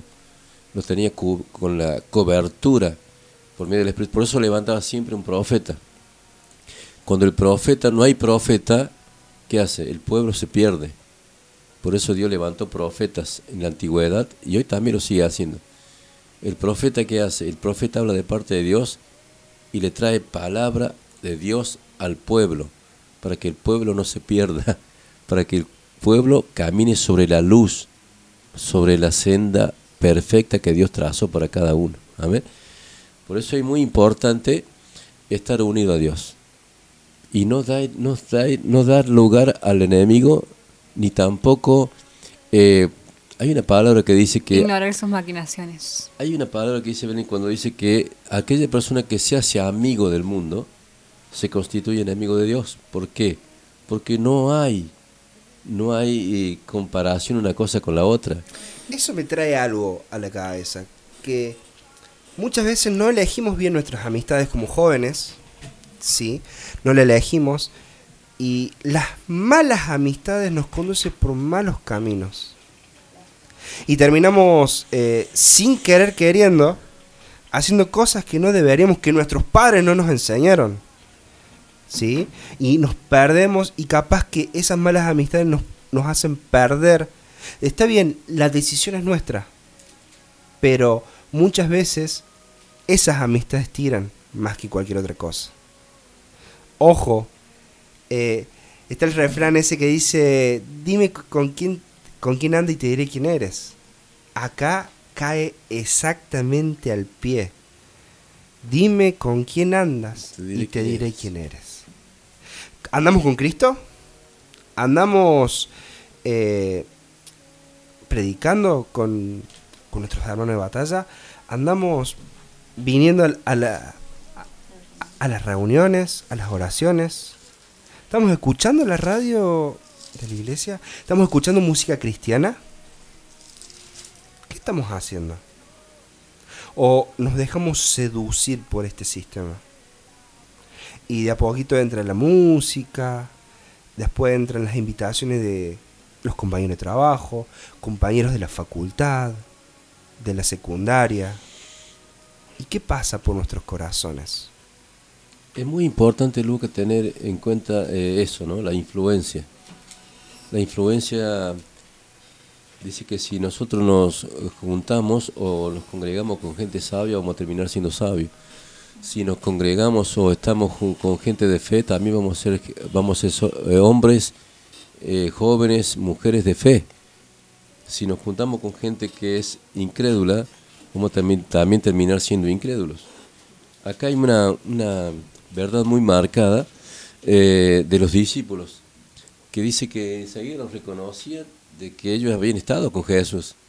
Porque dice acá en Hechos 4.13, dice, entonces viendo el denuedo de Pedro, de, de Pedro y de Juan, y sabiendo que eran hombres sin letra y del vulgo, se maravillaban y le reconocían que habían estado con Jesús. Amén. ¿Por qué le reconocía que habían estado con Jesús? Porque habían adquirido, amén, todo lo que el Maestro les había enseñado. Ellos caminaron mucho tiempo, muchos años con Jesús, con el Señor, y entonces ellos fueron viendo, aprendiendo todo lo que él hacía. Entonces cuando, cuando nosotros estamos muy cerca de Jesús, todo el tiempo, buscándole en oración, teniendo una intimidad, un compañerismo con Él, no vamos a parecer a Él. Exacto. Y la gente te mirará y dice, me parece que tiene algo raro, pero no por, por malo, sino por algo bueno. Van a decir, este me parece que tiene algo, algo de Él. Amén. Entonces cuando vos estás mucho tiempo con algo, con alguien, ¿qué es lo que hace? Te haces eh, adquirir, las- adquirir digamos, los, las cosas buenas de esa persona, como también las cosas malas de otras personas. Por eso yo prefiero o preferimos estar cerca de Él, de Jesús, por medio del Espíritu Santo. ¿Para qué? Para que podamos tener esa identidad con Él permanentemente y que el mundo pueda verlo, que nuestros parientes, nuestros seres queridos puedan ver eso también. Unidos a Cristo como, como Él es la vid, nosotros los pámpanos, y como dice su palabra, separados de Él nada podemos hacer. Absolutamente nada. Nada.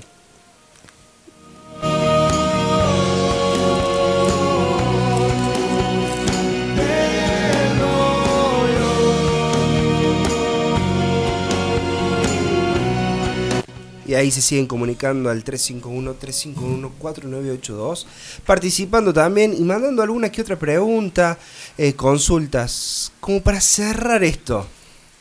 Esta partecita que eh, identidad y propósito, que surgen desde las raíces del corazón, ¿sí? Poner en Cristo nuestra mirada y, él, y Él hará, principalmente. ¿Y cómo ponemos en Cristo nuestra mirada? Personalmente, eh, orando, ayunando, buscando por sobre todas las cosas. Porque si no buscamos, y se hace cotidiano, ya está. Pero tiene que ser una decisión nuestra de decir, che, quiero buscar y quiero cambiar esta identidad, quiero cambiar este propósito. Y bueno, dejaré esa radio secular que tanto me gusta, dejaré este cantante, este estilo de música y me acoplaré lo que Dios demanda de mí. Porque si yo no crucifico mi carne, ¿cómo lo voy a lograr? Dios, Dios quiere un corazón íntegro de nosotros, no un corazón dividido. Eh, o somos de Dios o no somos de Dios. Entonces, eh, para cumplir ese propósito y ensamblarnos en ese propósito, tenemos que primeramente conocer eso. Y yo veo muchas, a muchos hermanos que están sin conocer eso. No saben para qué están, no saben, eh, digamos, en qué servir no saben en qué departamento estar, digamos, un ejemplo, ¿no? Y si están en un departamento y dicen, bueno, yo no, es como que no me siento aquí, es porque todavía no tienen bien claro cuál es el propósito de su vida en Cristo Jesús. Amén. Y hay que buscarlo, hay que orar, como decía Lucas, hay que ayunar, hay que orar, hay que buscar una comunión íntima con el Señor. Y el Señor lo va a revelar. El Señor te revela. Aún los secretos muy profundos te revela el Señor. Para que podamos no andar, viste, de aquí para allá, ni, ni buscando como quien golpea el aire, como quien golpea el viento, sino que podamos tener precisión en lo que hacemos. Para tener precisión en lo que hacemos tenemos que estar seguros. Y, a mí, y ahí es cuando empieza la madurez en nosotros, espiritualmente me refiero. Si yo estoy ensamblado en un lugar, ahí, como, como dije al principio, voy a tener perseverancia. Entonces yo, yo lo tengo bien claro para que me llamo, llamo a Dios. Y sobre eso tengo perseverancia. Sobre eso tengo constancia. Y más allá de que pueda tener eh, problemas, dificultades, y por ahí parece que fueran algunos eh, como un retroceso, pero nada que ver, no es retroceso, solamente que Dios tiene un tiempo para cada cosa. Y a veces este, a mí me ha, me ha permitido ver eso, Dios, ¿no? Eh, parece que fuera el enemigo estorbando sobre algo y es que Dios a veces te frena para algo. ¿Por qué? Porque a la mitad de cuadra o a los dos metros o, a- o- o- o en esa, en esa, esa hora o en ese tiempo que no es permitido por Dios para algo, el enemigo te está esperando para hacerte algo. Entonces he sabido escuchar la voz de Dios, la guía de Dios y aprender a someterme a Dios. Amén. Pero no, que no digamos nada. Tú sabes, para que la gente no se ofenda. No, no, no. Yo prefiero. quédate, no digas nada, chicos. Quédate callado. ¿Ok? Quédate callado, quédate callado. Que esta generación es sensible. Decirle que están acostumbrados a todo lo fácil es algo terrible. Creciendo con resentimiento, quieren todo por merecimiento. Pero lo fácil no tiene cimiento, por eso se va con el viento. Ups, sorry, lo dije. Si estoy equivocado, me corrige. Mm, Anderas, ¿a quién tú te diriges? Al que no trabaja, pero exige. Al que quiere todo para sí, pero se parece un maniquí de una país, puede hacer por ti. Ah, ponte a trabajar, dice que eres grande si quieres rumbear. Luego los papeles quisiera cambiar, diciendo que mami no te quiso ayudar. Ah, mal, mal, para ti todo siempre está mal. Si no hago el tema que quieres que escuchar, baja mi Instagram a criticar. Ah, Se supone que yo no lo diga, porque los cristianos no hablan de eso. Me dicen que pare que no siga, del sistema debo ser un preso. Redimido no, no lo diga. Funky por favor, no lo diga. Alex Zurdo no, yo no lo diré, si lo digo quizás a muchos heriré. Me voy a callar y normal seguiré. Dejaré que esto aquí lentamente me iré. Tú quieres tomar y gozar, y hacer lo que siempre te da la gana. Hoy quieres estar con fulano y fulano y cambiarlo la otra semana. Luego vivir asustada por enfermedades si no estás muy sana. Y acabar con la vida de un inocente si tu panza no está plana. Yo tengo otro parecer, aunque quizás no te va a parecer. Antes de abortar, lo que van a hacer, abortar las ganas de tener placer. Sí, tú dices que no es humano, que no sabes si nacerá sano. Pero si tú eres una persona, no parirás un marciano. Quizás suena muy extremista, si sentimientos con mente de anciano. Pero prefiero dar positivo al COVID que dar negativo a cristiano. Se supone que yo no lo diga, porque los cristianos no hablan de eso. Me dicen que pare que no siga, del sistema debo ser un preso. Redimido no, no lo diga. Funky, por favor, no lo diga. Alex Zurdo no, no lo diga. Underbox no, no lo diga. Dicen no hables de política. Eso es un error, ¿sí? Pues por quedarnos de brazos cruzados es que a veces se sube el peor. Me dicen que no debo hablar y que debo callar lo que creo. Pero creo que si no digo lo que veo, hasta con Photoshop esto se pondrá feo. Te pregunta por qué esto no avanza, deja que te instruya. Es quien gobierna en la Casa Blanca, es quien gobierna en la casa tuya. Pensamos que una cara nueva es lo que va a sacarnos de esta situación. Pero el enchugo aquí no es la cara, mi amigo, el problema aquí es el corazón. Vayan llamando al psicólogo, para viejito busquen un arqueólogo. Pero un cirujano plástico no puede hacer el trabajo de un cardiólogo. El problema aquí está en la cultura, por más que tú y protestes. Los líderes salen del pueblo, mi hermano, no son seres extraterrestres. Se supone que yo no lo diga, porque los cristianos no hablan de eso. Me dicen que pare y que no siga, del sistema debo ser un preso. Redimido, no, no lo diga. Funky, por favor, no lo diga. Alex Zurdo, no, no lo diga. Underbot, no, no lo diga. Redimido no, no lo diga. Vamos a evitar la controversia, pero no haré lo que Babilonia diga. Vengo como el rey de Persia, contra corriente de la correcta politiquería. Y eso no me hace menos cristiano, me hace un cristiano con sabiduría. ¡Ja! Tanta cosa pasando y la vengo anunciando y decían que estaba exagerando. Ahora tenemos que ir a marchar por las cosas que están aprobando. Mayoría silenciosa, minoría ruidosa. Le das amor y tolerancia, pero quieren otra cosa. Abran los ojos y vean al pulpo extendiendo sus tentáculos. Quiere que los cristianos estén divididos, pues somos su único obstáculo. Ya dejemos la hipocresía y la adicción a la aprobación. Que lo que Dios ha dicho en su palabra está por encima de nuestra opinión.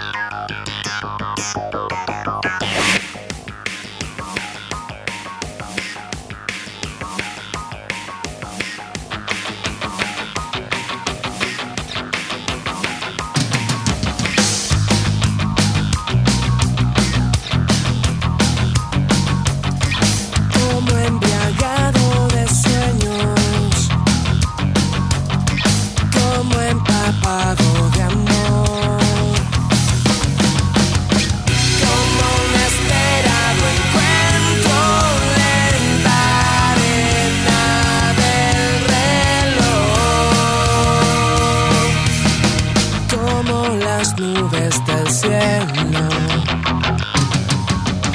que amistad. Esto cielo. Estamos escuchando Eclipse, la banda Eclipse, Eclipse Rock.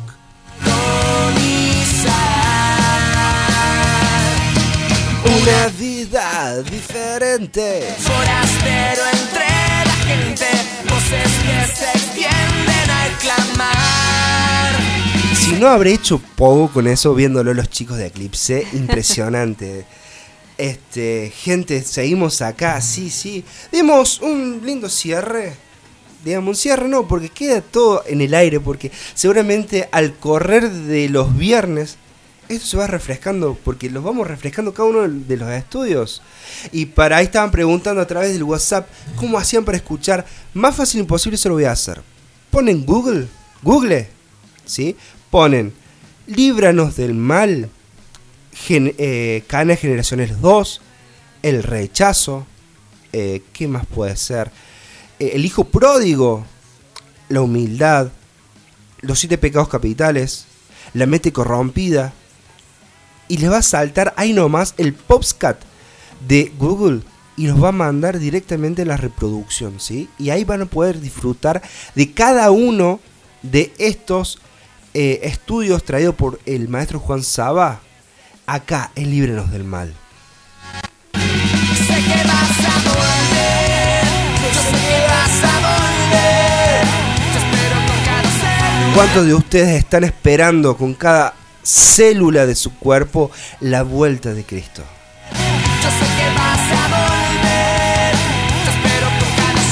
Pero, pero mientras esperamos su vuelta, no nos vamos a quedar sentados, eh, cruzándonos de brazos y de piernas, esperando el cafecito. No, no, por supuesto que no.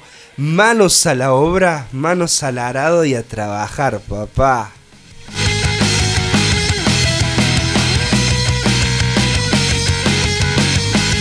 Raíces, raíces del corazón, ¿sí? Tenemos raíces buenas que dan un árbol y un fruto bueno. Y tenemos raíces que amargan la vida, que nos quitan años de vida y su fruto es amargo como el vinagre. Las consecuencias de la raíz de amargura, de las raíces del alma, del corazón, nos puede llevar a apartarnos de Cristo. Es la causante de muchas enfermedades físicas también. ¿eh? Por eso hay muchas personas que están enfermas porque tienen amargura en el corazón, raíces, raíces que contaminan. Y una de esas puede ser la artritis que ataca la parte central, el cáncer, migraña, úlcera, insomnio, dolor de espalda. Esos dolores de espalda son tremendos porque son cargas emocionales mayores de la que la persona puede soportar. Es la mochila. Es la mochila, ese está- es la mochila. Es la mochila. Vi esa persona que caminaba, dice, como encorvada. Dice que hacía 18 años que era, eh, tenía un azote del diablo, que no la dejaba enderezar y caminaba así encorvada. ¿Qué tenía en, en- en la espalda? Una mochila. Una mochila, una carga de tremendas emociones, una carga de tremendas amarguras y de raíces terriblemente malignas en el corazón de esa persona. Obviamente que hasta que se encontró con el Señor, ¿no? Y el Señor ahí dice, bueno, quedas libre de ese azote del enemigo. Quedó libre, totalmente libre, se le fue la mochila, se le fue, el- se enderezó y que empezó a caminar derecho. Y hay muchas personas que en lo espiritual yo he visto cómo caminan como encorvadas. Yo una vez tuve, eh, bueno, tengo un cuñado que vive en, Villa Allende, eh, y esa persona había hecho gimnasia toda su vida, había sido boxeador también, bien puesto físicamente, pero entró, en un momento entró como en una depresión tremenda. Y lo, lo estaban tratando los psiquiátricos, los, también los psicólogos, y yo sabía que andaba así como dormido. Un día me invitó a hacer una loza a la casa, yo estaba en el andamio, y él caminó por a- estaba pasando por ahí, por debajo de unos baldes, y no sabía que Dios me permitió ver en esa persona algo.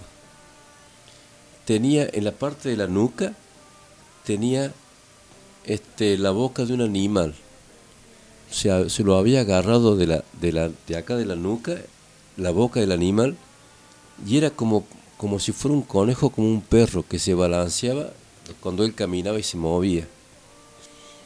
Y Dios me dijo, eso es lo que tiene él.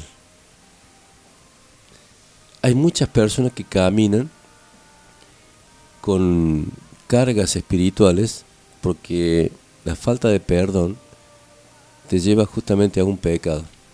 Y ese pecado te trae consecuencias. Ahora, estas, estas mochilas espirituales s- pueden verse eh, rasgos en el cuerpo, en la vida de estas personas.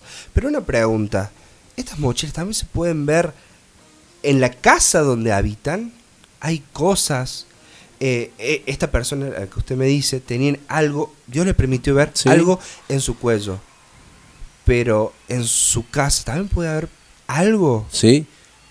Entonces, ¿qué pasó? Mira, mira, pasó esto. Esa persona que tenía eso acá, en la, prácticamente en la cervical, agarrado, era mm, algo espiritual. Eso le estaba impidiendo a esa persona poder, este, poder eh, ser una persona normal. Había quedado caído casi prácticamente en un estado depresivo total, cuando una persona era totalmente bien y cayó en una depresión total. Yo- y, y- andaba como dormida, andaba como decaída, andaba como entristecida. ¿Por qué? Porque hay cosas espirituales que atacan a la persona. Entonces el enemigo gana ventaja cuando, cuando hay este tipo de raíces que no se han, no se han cortado, que no se han superado, que no han sido restauradas, que no han sido libres. ¿Y por qué Dios no ha hecho la obra? ¿Porque Dios no pudo hacer la obra? No. Porque las personas no, todavía no están decididas. No están decididas qué hacemos, qué, qué quiero hacer con mi vida. ¿Por qué pregunto esto? Porque esta persona que conozco es una persona normal. ¿sí? Viene a la iglesia, ora, hace el maná. Parece una persona normal, no, no tiene dolores de espalda. Está, está bien, pero en su casa hay algo. Yo voy y hay algo. Y Rebe, eh, ciertas veces que ha ido, me ha dicho, gordo, hay algo, vi pasar algo. Tenemos esto de que Dios nos, a veces nos permite ver ciertas cosas y, y había algo, hay algo. Me dice, es como una mujer que está, me dice, che, gordo, pero vos sabés que me la topé de frente, es una mujer y se esconde. Entonces, esa fue mi pregunta. A veces no se ve en, en la persona, no, no se ve la mochila, no, no se ve que, cargue al- algo raro, porque parece lo más normal. Pero en su casa puede estar, la, la mochila puede estar dentro de su casa. Puede ser, porque hay, hay, hay influencias que... Por eso hay... ¿Qué, qué, qué vemos eh, en la televisión? ¿Qué vemos en el internet? Esas son puertas abiertas. Que a través de esas puertas pueden entrar influencias dentro de la casa y quedarse dentro de la casa y, y- y- después comienzan las discusiones, comienzan las divisiones, comienzan las peleas, comienzan eh, las enfermedades, comienzan la, como que, eh, eh, la intranquilidad, la falta de paz, la miseria. Entonces tenemos que tener mucho cuidado, cuidado qué vemos, qué introducimos dentro de nuestra propia casa. A veces también eh, compramos cosas eh, que están hechas con un propósito, digamos, de contaminar justamente. Amén. O nos regalan cosas. Entonces los hijos de Dios tienen que saber de que todo lo, todo lo que el enemigo ha hecho con un, lo ha hecho con una estrategia.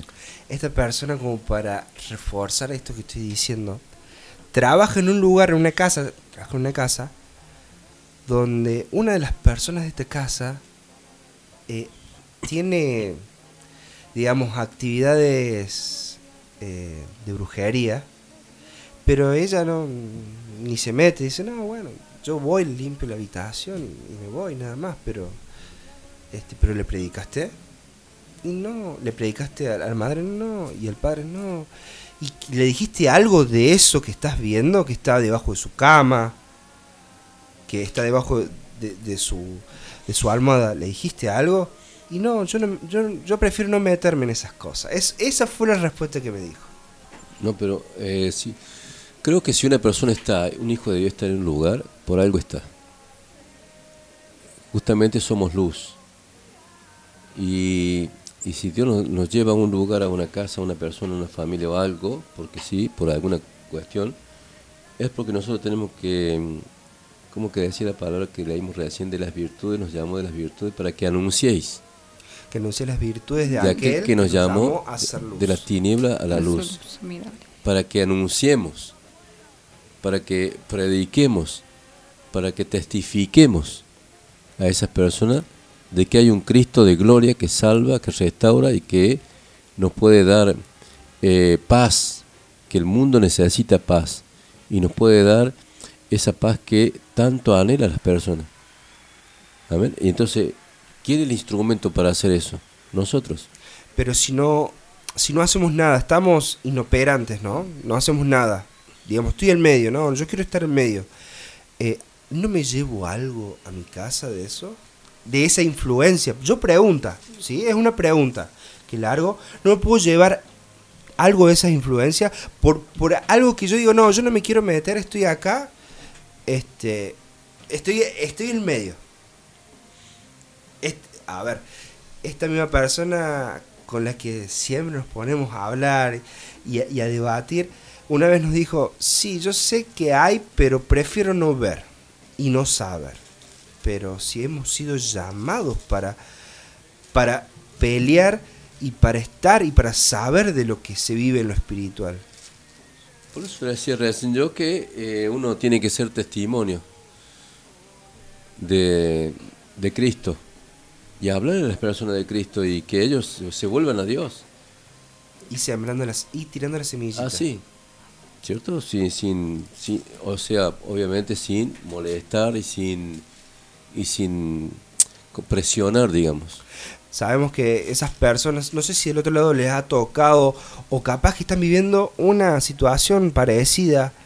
Este, a veces estas personas se ponen violentas, malas, porque saben de que la presencia de Dios está en nuestras vidas y que vamos a, la confrontación, ¿sí? vamos adelante. Somos, un montón de veces, usted maestro dijo, nosotros estamos adelante. En el campo de batalla estamos adelante porque confrontamos y peleamos el cuerpo a cuerpo. Entonces hay que ser inteligente, gente. Sí. Nosotros somos del departamento también de liberación y, y cuando yo voy a hacer una visitación a una casa siempre este, sugiero cosas. Eh, nunca, nunca eh, obligo o digo lo que tienen que hacer. Siempre lo, lo digo como una sugerencia a las personas. Si pueden sacar cosas que son contaminantes, si pueden eh, ver cosas que son contaminantes. Y después está la persona que quiera hacerlo o no quiera hacerlo. Entonces cuando yo voy a hacer ese trabajo a una casa, todo queda a criterio del dueño de casa, de los dueños de casa. Ahora, Dios demanda, para ser libre, demanda que vos tomes una decisión de hacer algo. Si vos no lo podés hacer o no lo querés hacer, yo no, no paso más de ahí. No paso más de ahí. Y oro, obviamente, por la familia, pero tampoco oro por otras cosas porque la persona consciente con que eso esté ahí. No puedo yo atar algo y echarlo fuera si la persona que es la dueña de casa consciente con lo que con que eso esté ahí. Ahora, usted lo toma como yendo a visitar una, a una casa. Ahora nos preguntan qué pasa cuando te- eso nos pasa dentro de nuestra casa. Cuando yo convivo con una persona, nos preguntan acá que, por ejemplo, dice: Hola maestro, una pregunta. Yo vivo con mi papá, que es medio curandero. ¿Hace algo que yo viva con él? Nos pregunta aquí. Yo a mí no, porque yo soy, yo yo sé en quién, quién he creído. Eh, estoy en un lugar porque tengo que vivir, no me queda otra, pero mayor es el que está en mí, que aquel que gobierna este mundo. Entonces ella lo que tiene que tener una firmeza de saber quién es esa persona. O sea, no, no puede hacer nada porque el padre haga algo. Pero sí puedo hacer algo para que ese enemigo que está ahí no sea el que gobierne mi casa, sino el Espíritu Santo que mora en mí. Entonces ella tiene que tener esa convicción. Que ni, ni, ni las puer- ninguna puerta del infierno prevalecerá contra la iglesia. Y nosotros somos la iglesia. Amén. Y nosotros dice que Dios, Dios nos ha dado las llaves del reino. Y nos ha dado poder para atar y desatar. Nos ha dado el poder para derribar y para edificar. Y nos ha dado el poder para, para arrancar y para plantar. Y aún las puertas del Hades dice que no prevalecerán, No prevalecerán. en contra de la iglesia, en No contra pueden. de nuestras vidas. Pero ahí tengo que tener yo esa convicción, esa certeza. Amén.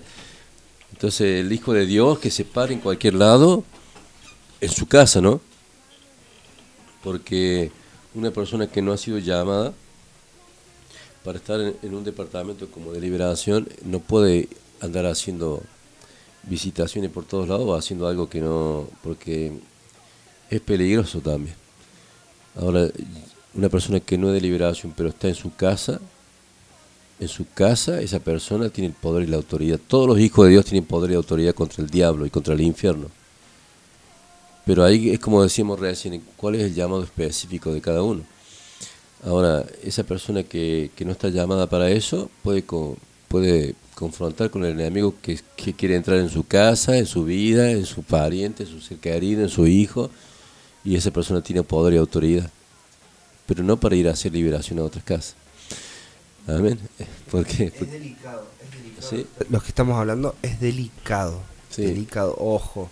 Ya cuando, cuando si quiere, cuando vengamos el viernes podemos tocar bien ese tema porque es un tema que, que a veces la gente, los hermanos se sienten muy atemorizados, muy, muy atemorizados de las cosas que le pasan espiritualmente y no saben cómo resolverlas. Huyen al llamado. Porque tienen falta de conocimiento. Huimos al llamado. En algún momento me ha pasado de huir al llamado por falta de conocimiento, por miedo, por duda. Y mucho, mucho por miedo. Hasta que cuando Dios entra y sana y saca toda la pus. Y, dice, y, uno dice, heme aquí, envíame a mí. Y al matadero fui llamado, dije, entendí el llamado. ¿Sí? Este, no es agradable cuando no estás plantado. Porque muchas hemos hablado, le he contado al, al maestro y les cuento del otro lado, ¿sí? Eh, es feo a veces est- estar durmiendo y de lo más bien que uno está durmiendo, sentir que dos ojos, que tres, cuatro ojos se te clavan en la nuca y despertarte y no hay nadie. O que tu esposa te zamarre 3 de la mañana. Gordo, pasó alguien para el baño. O, o soñar. Este, mu- muchas veces mi esposa me dijo, me decía, ¿qué te pasó anoche? No, no sé qué me pasó anoche. Y hablabas dormido. Te levantabas y, y me señalabas la puerta. Eh, voy a contar un testimonio chiquito, ¿sí? Para el otro lado, capaz que le llegue al otro lado, ¿sí? O que están viviendo lo mismo. En una casa anterior que estábamos alquilando en un barrio acá en Córdoba, zona sur, este, en un momento, no estábamos, eh, digamos, no estábamos bien firmes en Dios, estamos alejados de Dios, y Dios nos, me bombardeaba, nos bombardeaba con esto. Vuélvanse, lo estoy llamando. Resulta que la dueña de casa, eh, una mujer con mucho dinero, muchas propiedades, ¿qué, qué estaba haciendo? Estaba trabajando las propiedades. Una noche eh, estábamos durmiendo, pero de la nada me dice, eh, Rebe me despierta a 3 de la mañana, me dice, ¿qué te pasa? ¿Qué te pasa? ¿Estás hablando? Y le digo, y había salido afuera. de- eh, mi ca- la casa era un monoambiente y teníamos un jardín adelante con reja y salí y estaba afuera parado hablando. Después entré y me quedé parado hablando. Y me dice, ¿con qué estás hablando? Y la verdad es que cuando me, me empiezo a volver en mí, es como que eh, me dice, estabas hablando de la dueña de casa. Y tenemos una perra que ha desenterrado cosas, había desenterrado cosas en el patio de esa casa. Eh, entonces ahí nos dimos cuenta, estaba trabajando, esta mujer estaba haciendo brujería en nuestra casa y en ese momento como que empezamos a orar un poco, no estábamos bien, bien en Cristo. Entonces orábamos un poco y resulta que la mujer en un momento empieza a caer muy enferma. Y, est- y estos ataques empiezan a, ceder. Y Israel me dice, ¿sabes lo que soñé anoche? Que esta mujer X entraba pero traspasaba las paredes. Iba de un lado para el otro. Es, ese es el llamado. Y a veces le huimos al llamado por miedo. Tengo otras palabras para decirlo, pero no se puede decir acá. Y quedaría para el próximo programa, como dijo el, el maestro, ya que hemos abierto este paréntesis, que también es por la falta de conocimiento y por cuántas cosas más Yo que... creo que falta ahí eh, mucha sensibilidad espiritual. este, así como tenemos eh, sentidos naturales, también tenemos sentidos espirituales. Y cuando los sentidos naturales son muy fuertes, eh, la persona va perdiendo los sentidos de- espirituales. ¿Y para qué son los sentidos espirituales? Así como los sentidos naturales puedo palpar lo que veo en el mundo natural, los sentidos espirituales cuando son eh, afinados justamente por Dios, en la oración, en el ayuno y en la palabra, en la consagración, los sentidos espirituales se hacen más profundos. Entonces, eh, así se puede palpar también lo espiritual. Tan profundo como raíces en nuestro espíritu, en nuestro corazón. Y, y a veces esas raíces, Lucas, son el impedimento para poder ver. Y no quiero entrar en el tema ese de la liberación, pero eh, yo- Hoy- ho- hoy el otro le estamos- decía, el otro día le decía yo a, los hermanos, a algunos hermanos, que el, el pueblo tiene que tiene que ver, porque dice la Biblia, hay una parte que dice, mira por vosotros mismos.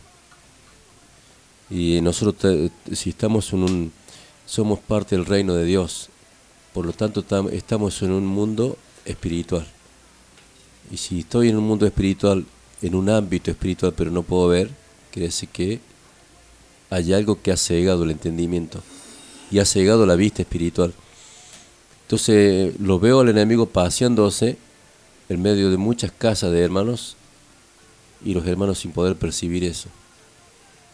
Y entra también el temor, porque nos han llegado mensajitos que dicen, "Es- me estás pasando tal cosa, estoy viendo tal otra, ¿cómo hago, cómo lo resuelvo? Para sintetizar varios mensajes que llegaron con, con esto que, este paréntesis que abrimos acá en el programa, que justamente a mucha gente le entra ese temor, ese miedo y ese, eso de decir, como nos plantearon acá en un mensaje, yo no quiero ver nada de eso. Wow. Bueno. Pero vamos a hilarlo con el tema, ¿sí? Eso no quiero verlo. Es una raíz en el corazón, es una raíz de, de negación, de, de negar mi llamado. No, no, no quiero tener un fruto, tal fruto, pero quiero tener el otro. No quiero tener un fruto que me duela, pero sí quiero tener un fruto de bendición. La bendición, eh, el Hijo de Dios fue creado para ser bendecido por Dios, para ser mimado por Dios, para ser abrazado por Dios. Qué linda palabra, mimado por Dios. A mí me gusta que Dios me mime, siempre le pregunto al Señor, le digo, Señor, hoy, hoy necesito que vos me mimes un poco. Y ojo, ah, al otro lado, no hablamos de un mimo. Y, lo he sentido, ¿eh? Así como puedo sentir algo espiritual del otro lado, del, del- del enemigo, también he podido sentir cosas de Dios, pero palpable y muy bien así fuerte. Y cuando le he dicho al Señor algo, Él me lo ha, me lo ha dado, me lo ha brindado por su misericordia, por su gracia. Y he sentido los mimos de Dios muchas veces. Y los momentos más difíciles de mi vida, de, de mayor confrontación con el enemigo, por el momento de muchas pruebas, de mucha adversidad, he podido sentir ese abrazo de Dios, pero así, así, pero real. Real, lo he sentido y eso, Lucas, es indescriptible y, y vos te das cuenta cuando el Señor te abraza en ese momento, te das cuenta que, que cualquier cosa que pueda hacer el diablo es totalmente inofensivo Gloria a Dios.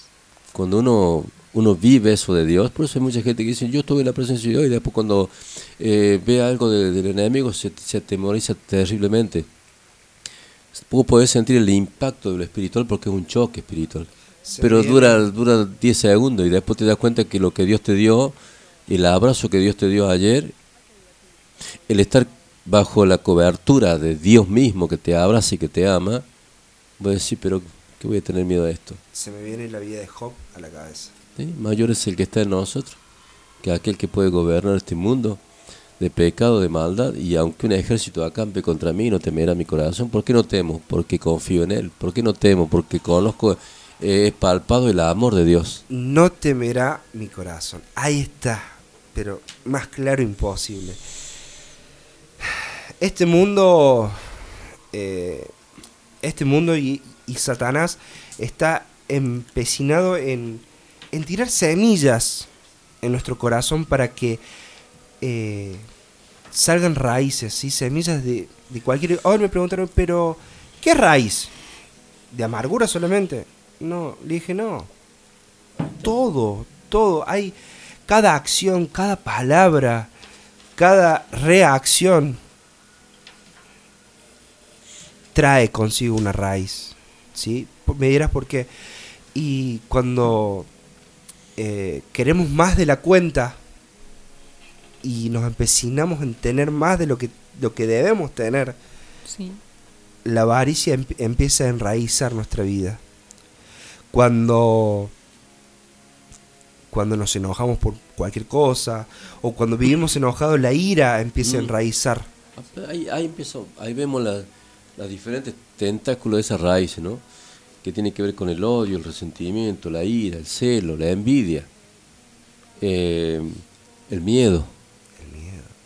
¿Ya? Habla, el, el siervo de Dios ya hace dos, dos, tres predicas que nos habla exactamente lo mismo. El miedo. El miedo, la angustia. El miedo al amor. El amor no hace mal. El amor no hace nada indebido, también. El amor no, hace, no busca lo suyo, no se envanece, no es jactancioso, no es orgulloso. No se irrita, no guarda rencor, no se envanece. Yo me acuerdo que hace unos, eh, ahora justo se me, se me vino a la mente, unos estudios pasados decíamos, el amor se goza de la justicia. ¿sí? ¿Por qué? Porque Dios es amor y Dios es justo. No puede ir el amor separado de la justicia de Dios. Ahí está. La justicia y el amor son dos cosas que van juntas, como la misericordia, como la piedad, Amén. como la luz. La luz y el amor son dos cosas que van juntas, no pueden ir separadas, porque la esencia de Dios, el ADN de Dios, es luz y es amor. Por eso dice la palabra, dice que aquella persona que no ama a su hermano está en tinieblas, porque el amor es luz. Tan simple como eso, no amar a mi hermano, a mi hermana. Este, El que aborrece a su hermano está en tinieblas. Y el no amar a, a mi hermano es hablar mal de él. Ahí lo dijo usted Sí. hace un rato. El mal, Hablar. el mal hablar. El mal hablar, maldecir a las personas. Es maldecir. El mal hablar de mi hermano, no, porque fulanito de tal no- es, es esto, es aquello. Le estamos dando crédito a la lengua y estamos maldiciendo.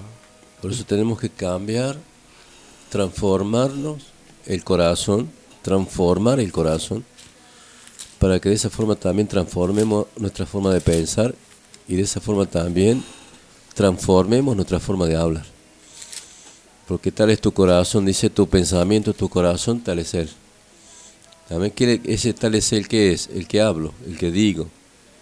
Amén. Como miro, como camino. Ese es el obrar. Y el obrar tiene que ver con lo que hay en mi mente y con lo que hay en mi corazón. Por eso tiene que, tenemos que ser transformados completamente por Dios, ¿o no? Y dice la palabra arraigados y cimentados en amor. En amor, arraigados y cimentados en ese amor. Somos arraigados. Cuando somos arraigados en el amor de Cristo, y como no- no- cuando nos hemos hecho uno con Él, entonces ahí puedo decir lo que decía Pablo, ya no vivo yo, mas Cristo vive en mí. Amén. Cuando Cristo vive en mí es porque ahí somos, en ese amor somos sobre edificados.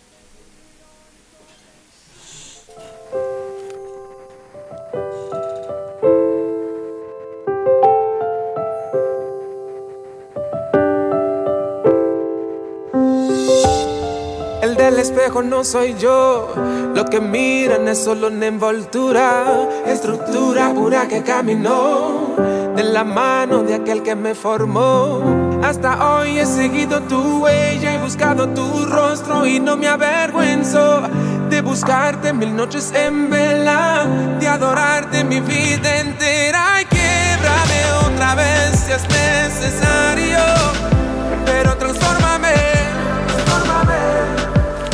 aceptar el silencio. Quiebrame otra vez si es necesario. Pero transformame. Eso yo lo aceptaré el Mira, ah, silencio. Tanto, ah, tanto que lucho por ser diferente. Pero pierdo mi identidad entre la gente. Tanto, tanto que trato de matar a pero cada vez que lo llaman él responde. Tanto arrepentimiento en mí cuando pienso en la cruz. Tanta frustración sentí por no ser como tú. Pero de repente vuelven con esa actitud, las mismas actitudes que un día pensé dejar en Jesús. Y la verdad es que me siento hipócrita y no quiero orar. Porque pedí perdón si volvería a fallar. Alma mía, no lo tomes personal. Pero me vi por dentro y realmente me caí muy mal. Te pido que me sí, pero me quejo. Te pido que me moldees y después me alejo.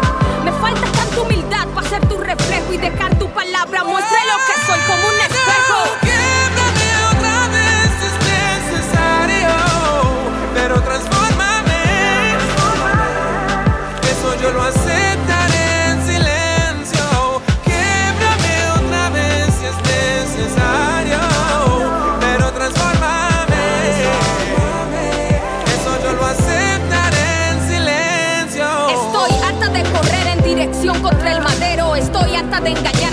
Promesas en enero. Si anhelo tu voluntad y estar contigo es lo que quiero, debo empezar por dejar de pensar en lo mío primero. Acepto que fallo en aceptar las cosas que me tocan. Rebelde en mi corazón, aunque por fuera esté tranquila. Quizás muchos no lo notan porque poco abro la boca, pero a veces no se tiene que actuar para en rebeldía. Yo quiero propósito y desobedezco, sin embargo, no quiero lucir, estar bien con tu plan. Yo quiero estarlo si te pido lo que no Señor, ignórame, quiebrame, no me dejes seguir y transfórmame.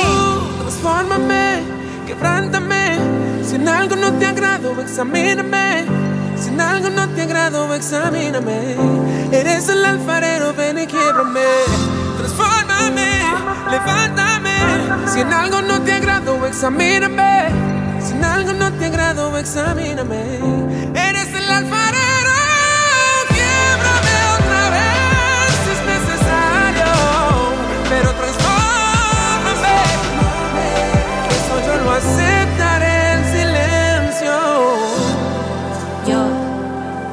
Necesito tanto tu carácter, Señor, para ser como tú.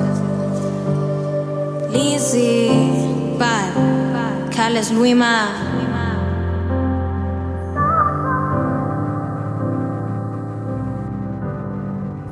Siempre latimos música. Canciones que florecen. Primavera 2020. Primavera 2020. Sonidos que estallan. Libertad en la red. 100.9. Transmitiendo vida. Primavera 2020. Iniciamos nuestro espacio de publicidad. Libertad en la red. 100.9. Transmitiendo vida.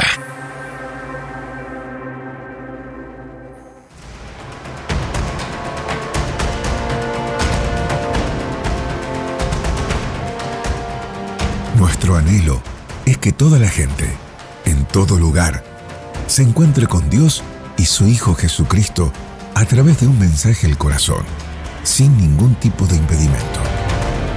Para esto servimos a las personas y lo hacemos por medio de la evangelización con nuestros colaboradores y en el deporte y a través de la educación, en nuestro colegio, nuestro instituto bíblico y exaltando la palabra de Dios con incontables áreas de servicio.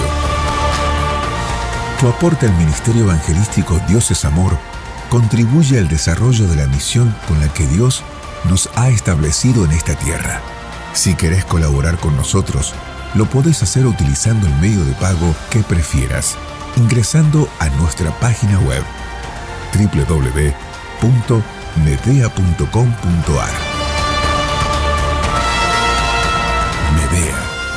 una institución con vida. Ahora no solo nos podés escuchar, sino que también ya nos podés ver en nuestro canal de televisión digital libertadenlared.com. Contenido que da vida. No te pierdas la transmisión en HD y sin cortes de un mensaje al corazón por nuestro nuevo canal de TV. Búscanos en libertadenlared.com barra TV y mira la programación. Libertad en la red, una nueva manera de sentir, escuchar y transformarse.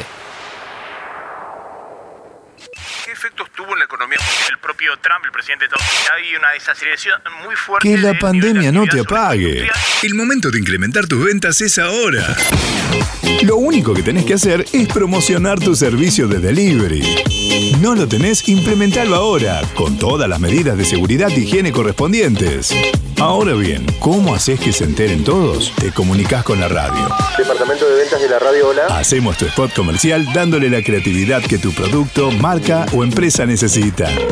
Fácil, rápido, económico y cómodo. No te olvides, quien vende primero, vende mejor. Empezá a vender más. Llama a la radio. ¿Y vos? Quédate en casa. Elite, seguridad privada. Custodia y traslado de valores, eventos especiales, custodia personalizada. Tu seguridad, nuestra prioridad. Contactanos al 351 254 6900. Herminia Sánchez y Casa de Oración Alfa y Omega son sponsor oficial de Libertad en la Red. Muchos pueden ofrecerte un desayuno sorpresa o una picada para momentos especiales, pero bien hechos, solo nosotros. Bien hechos. Bien hechos. 246. Desayunos. Meriendas. Picadas. Y momentos únicos. Bien hechos. Comunicate con nosotros al 0351 702 3575. Búscanos en Instagram y Facebook como Bien hechos. Librería luzalasnaciones.com, nuestra tienda online. Encontrá todo el material cristiano en un solo lugar. Biblias, regalería, línea La Sulamita y mucho más. Ingresa a nuestra web. Hacemos envíos a toda Argentina. Librería luzalasnaciones.com Finalizamos nuestro espacio de publicidad. Primavera 2020. Libertad en la red 100.9. Transmitiendo vida.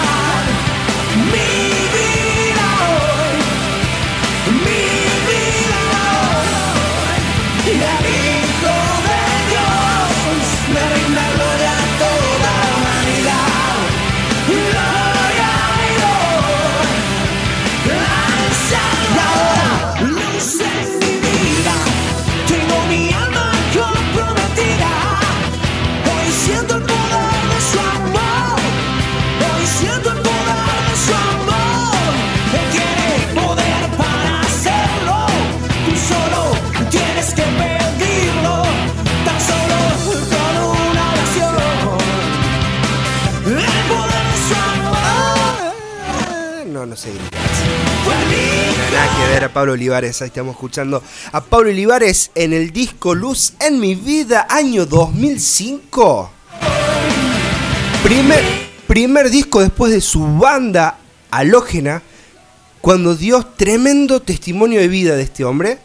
Si lo pueden buscar, tremendo. Recomendado. tremendo. Recomendado. Totalmente recomendado. Así que, gente, Es lo único Dios, hizo como quiso esta noche. Nos llevó de acá para allá, de acá para allá. Y por supuesto, ¿cómo vamos a cerrar esta noche con broche de oro, con una tremenda oración? Pero no te vas a ir porque te vas a quedar prendidito a libertad en la red 100.9. Porque viene vigilia entre amigos, vigilia entre hermanos.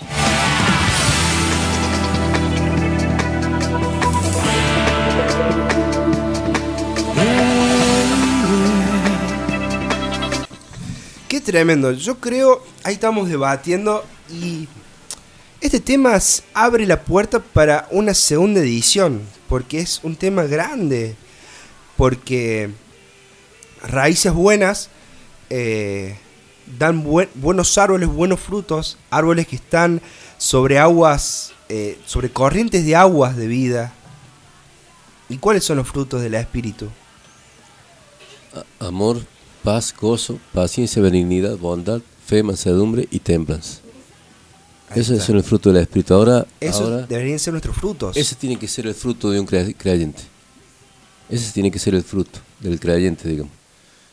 Amén. Ahora, el, el árbol malo, ¿qué hace? ¿Cuáles son los frutos que da un árbol malo? La contienda, la envidia, las divisiones, la inmundicia, el desorden, fornicación, eh, adulterio. Eso todo tiene que ver con un árbol que da malos frutos. un árbol que se seca, ¿Mm? que da un fruto amargo, ácido, que, que no que no alimenta, sino que destruye. ¿sí? Cuando, un cajón de manzanas, cuando la manzana se pudre, ¿qué hace? Pudre todo lo que está al- alrededor, lo mata. Este, la gente se sigue comunicando, sigue participando. Este, ahí le mando un saludo gigante a un hermano del alma ahí que está, que está medio aislado. Ahí te mando un abrazo gigante, gordito. Gracias por estar ahí, Nah- Nahuel Quintana. Mm, ah, bueno, sí. Este, estaba también, eh, le mandaba saludos y le decía que extraña vigilias batallando con usted, Gonzalo Garay. Sí, en la- eh, cuando volvamos a esto, eh, Gonza, este, vamos a hacer la primera vigilia. Ahí está. Y líbranos del mal el va a estar ahí. sábado, allá en la cúpula, vamos a hacer. Y líbranos del mal va a estar ahí. Por supuesto. Rebe está ahí prendidita y nos manda. Yo creo que va a ser con lo que vamos a cerrar esta noche. Y dice: ¿Cuál sería la clave para rendirse al paisajista? Para que nos transforme, para dar brotes nuevos o para volver a nacer. Es, que- es sometimiento completo a Dios. Un someternos a Dios completamente a Dios. Pero como dice la palabra, sométanse pues a Dios, resistir al diablo y el diablo huirá. Un poquito, la mitad de mi vida, No, todo, completo. Dios El- nos pide, el 75%. tampoco. Ni el 99%. No, no vale est- estar No. regateando con no, Dios. No, a Dios es el 100% de toda tu vida, de todo tu corazón, de toda tu mente. Por eso dice que tenemos que amarlo a Dios con toda nuestra mente, con todo nuestro corazón, con toda nuestra alma y con toda nuestra fuerza. Primero Dios, Primero Dios y segundo al prójimo como a nosotros mismos. Amén. Ahí está encerrada toda la ley, dice la palabra. Porque el que ama nunca va a hacer nada indebido. El que ama va el, el cumplimiento de toda la ley, el amor, el perfecto amor. Amén. Amén. Ahí dejemos que al someternos al 100%, ¿sí? Al 100% a Cristo, estamos dejando que el 100% de nuestro barro que somos como vasijas sea golpeada, sea rota las veces que sea necesaria, eh, dejándonos, eh, sometiéndonos el 100% a Cristo, el paisajista, eh, corte esos brotes, Sí. Empiece a escarbar en esa tierra y a sacar esas raíces que no, que no son de su agrado, sometiéndonos el 100% a ese herrero, dejamos que Él nos meta al horno de fuego y nos temple hasta ser un acero aceptable ante sus ojos. No al 50, no al 70, no al 90, ni al 99, al 100%. Solamente en Él. Amén. Así tiene que ser, ¿no? Totalmente para Dios. Completo para Dios. Íntegros para Dios. Amén. Eso es lo que Él demanda de nosotros. Por eso nos compró. Y somos propiedad exclusiva de Él. Eso me trae a, colación. siempre, ¿por qué siempre rememoro estudios pasados? Porque todos van de la, de la manecita, ¿sí? Todos van en un hilo, ¿sí? Dejemos que Dios entre en nuestro corazón, lo invitemos a entrar, pero no le ocultemos esa habitación sucia eh, donde está todo nuestro pecado, todas esas cosas que nos avergüenzan delante de Dios. Dejemos que entre y Él limpie. Dejemos que, como el médico por excelencia, opere cada una de nuestras heridas que están punzantes, esa, esa, esa llaga que pareciera que cuando hablan de eso me meten el dedo y me duele. Dejemos que los limpie. Y mira Lucas lo que dice acá el libro de Job. Dice, porque si el árbol fuere cortado, aún queda de él esperanza. Retoñará aún y sus renuevos no faltará.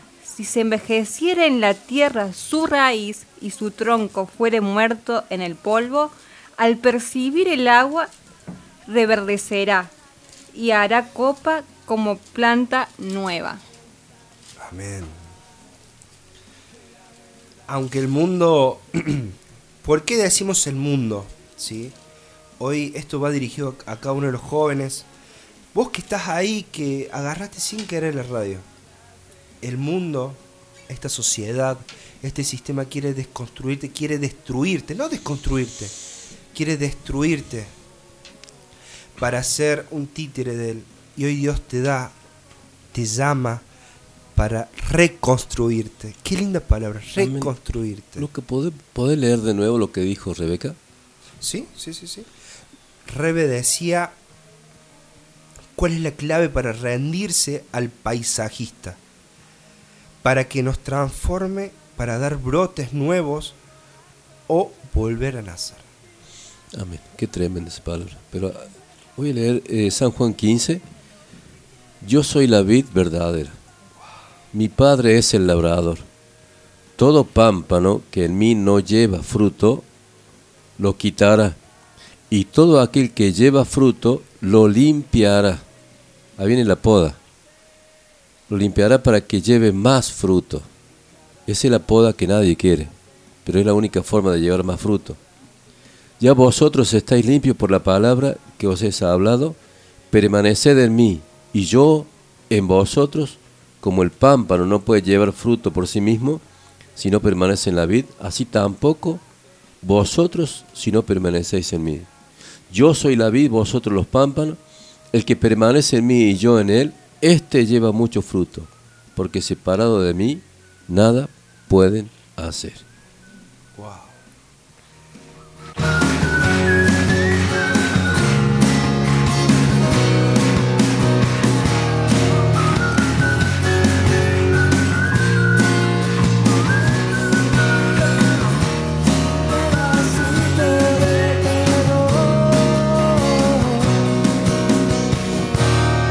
Estamos escuchando a carajo el Power Trio dice un pedacito.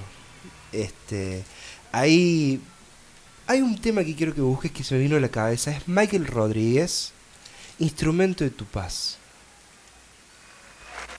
Es un poco viejito, sí, pero ¿cuántos de nosotros del otro lado quieren ser instrumento? En un tiempo, un tiempo tirano, donde eh, estamos corriendo contra reloj. ¿Ah? Estamos corriendo contra reloj. Dejamos que Dios corte esas cosas que no le agradan y que no, no permiten que trabajemos para Él. Dejamos. Del otro lado, vos, sí vos, vos. Vos dejás que Dios corte ese brote malo o que ponga un tutor. El tutor es lo que se pone para que el árbol crezca derecho, para que la planta vaya para arriba. ¿Estamos dejando de hacer eso? Es necesario que así sea, ¿eh? dejarlo a Dios que Él trabaje, con, to- con total y absoluta libertad, no interponerse en lo que Dios quiere hacer con, con cada uno de nosotros. Es la única forma y la única manera de cumplir el propósito de Dios, ¿o no? Sí. Cuando nosotros somos el único impedimento que hay para no cumplir ese propósito, somos nosotros mismos. No es el enemigo, no es el diablo, no son los hermanos, somos nosotros mismos. Ahora cuando nosotros permanecemos, cuando eh, somos constantes, cuando somos perseverantes eh, en ese propósito, y pase lo que pase, suceda lo que suceda, el enemigo que nos tire dardos, que nos tire misiles, que nos tire lo que sea, si yo permanezco firme en ese propósito que Dios trazó para mi vida, se tendrá que hacer a un lado porque no podrá. No podrá hacer nada, no podrá detenerme. ¿Por qué? Porque la única persona que puede impedir que se cumpla ese propósito somos nosotros mismos. Nadie lo puede hacer, ni el hombre, ni el mundo, ni el diablo. Lo que yo he determinado a hacer desde Dios, ¿quién lo podrá estorbar? ¿Quién lo puede estorbar? ¿El diablo? No. ¿Quién lo puede estorbar? ¿Las oposiciones humanas? No. ¿Quién lo puede estorbar? Solamente yo puedo estorbar. ¿Cuándo? Cuando no me rindo a Dios totalmente, cuando no le creo a Dios, cuando dudo de Dios, cuando dudo de su fidelidad, de su amor, de su misericordia, cuando dudo de lo que Dios ha hecho en la cruz del Calvario a través de su Hijo amado. Ahora, esas son las únicas cosas que pueden frenar, obstaculizar el propósito de Dios para cada uno de nosotros. Somos nuestros mismos, ¿cómo se dice? Hay, una palabra justa, eh, saboteadores. Por eso nosotros tenemos que, aunque no comprendamos, aunque no entendamos muchas cosas, pero ahí está el, el perfecto amor. De confiar en Él cuando me dice a la izquierda o cuando me dice a la derecha sin poder saber qué va a pasar. Es tirarme al vacío sabiendo que el Señor me va a sostener con sus manos. Amén. Eso es cuando le creo a Dios.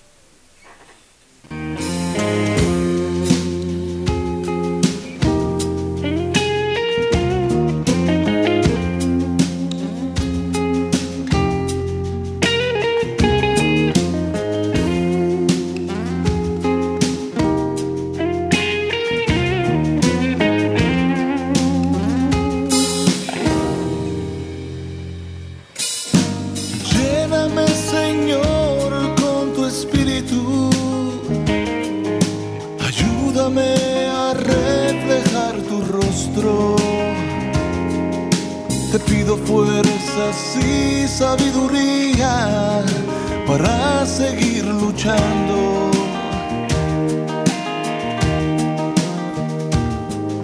Sé tú mi camino y lumbrera. Guárdame de espinas y leones. Enséñame a mirar como tú miras, luz de misericordia.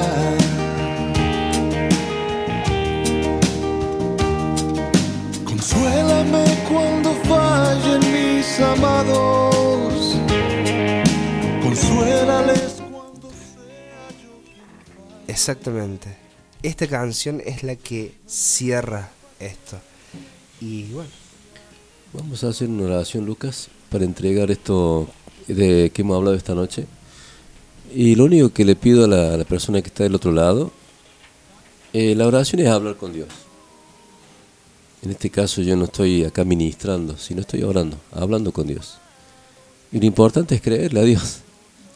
Amén. No hace falta por ahí... me voy a poner del, a ver, de, de un lado, de alguien del otro lado. Pero yo fallo, maestro. ¿Cómo hago para orar con Dios? No sé cómo, cómo llegar, no sé cómo orar. Nadie me enseñó, pero no sé. Y me siento mal porque fallo todos los días y, y me Todo. siento que soy hipócrita por fallarle y por venir y volverle a pedir perdón. Yo creo que con el hecho de solo volver a pedirle perdón ya no de- ya deja de ser hipócrita. Porque el volverse a Dios quiere decir que reconoce, primeramente que puede fallar, y todos fallamos. Todos los días fallamos, en algo fallamos. La única persona perfecta que he conocido yo caminando sobre la tierra es Cristo Jesús. Y de ahí no he visto ningún hombre que no falle en algún momento, en alguna palabra, en alguna ofensa, algo. Por eso creo que, que todos podemos volver a Dios eh, reconociendo esa gran capacidad de misericordia que tiene Dios, esa gran capacidad de perdón, de amor. Y e- ese, eso es lo que no entendemos, ¿no es cierto?, como seres humanos, porque la, gracia de Dios es, inten- intendible, no se puede entender, pero sí se puede recibir. Por eso en esta noche simplemente quiero hacer una oración. Usted que está del otro lado, que dice no sé cómo orar, hable con Dios, pero con la convicción y la certeza de saber que Dios primeramente escucha y que después también responde. Amén. Y si usted siente que en su casa puede haber algo, como decía recién, si usted siente que en su vida puede haber algo, esta es la noche para ser libre. Amén. ¿Cómo? En el nombre del Padre, del Hijo y del Espíritu Santo, yo ato todo lo que pueda haber en mi casa o en mi vida y lo echo fuera de mi vida y de mi casa en el nombre poderoso de Jesús. Esa es la palabra. Así como se lo estoy diciendo. Amén. El enemigo no escucha por gritar mucho, escucha porque tengo convicción en la oración y en las palabras. Amén. Eso lo aprendí. La autoridad no está en el gritar. No, no está en el gritar ni tampoco en ponerse loco, como quien dice. Solamente para decirle, así como te lo estoy diciendo, en el nombre de Jesucristo, te ato, te echo fuera y en este mismo instante te vas. Y tengo la convicción, tengo la certeza, la seguridad de que esa oración es eficaz. Amén. Y lo que, lo que se tendría que haber ido, lo que se tiene que ir, se tiene que ir. Sí o sí. No hay opción para el enemigo. No hay opción para el enemigo si me quedo me voy. No, se va. Así como se lo estoy diciendo. Es simplemente, es como una lucha eh, psicológica. El enemigo te atacará tu mente, te dirá que tu oración no llegó, te atacará tu corazón, te hará sentir miedo. Pero ninguna de esas cosas te va a mover si vos estás parado sobre la roca firme y saber que lo que Dios ha determinado hacer con nosotros, lo hará. Padre, en el nombre de Jesucristo, en esta noche, Señor, y en el poder de tu Espíritu Santo, por tu palabra, Señor, sabemos que tú nos has delegado, Señor, autoridad y poder en tu nombre, por medio de tu palabra, Señor, y en el poder del Espíritu Santo, Señor, en esta noche, en el nombre de Jesús, Señor, yo tomo autoridad contra todo espíritu inmundo que se levante en contra de mis hermanos, en el nombre de Jesucristo, Padre, contaminando su mente, su corazón, contaminando su cuerpo, enfermando su cuerpo, eh, contaminando su casa, su hogar, trayendo división, enojo, ira, contiendas.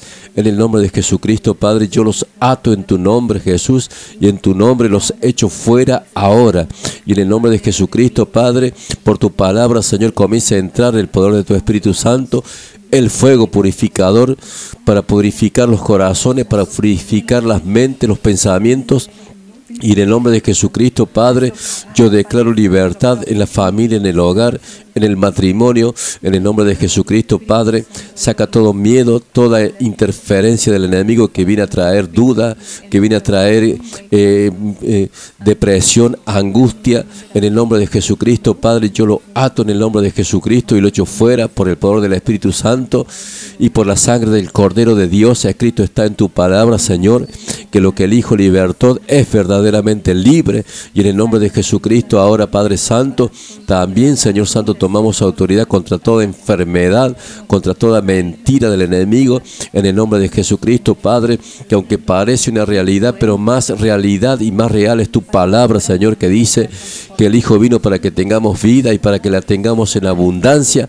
En el nombre de Jesucristo, Padre, rompe y corta y deshace, Padre Santo, todas raíces que hay en el corazón, que enferman, que contaminan.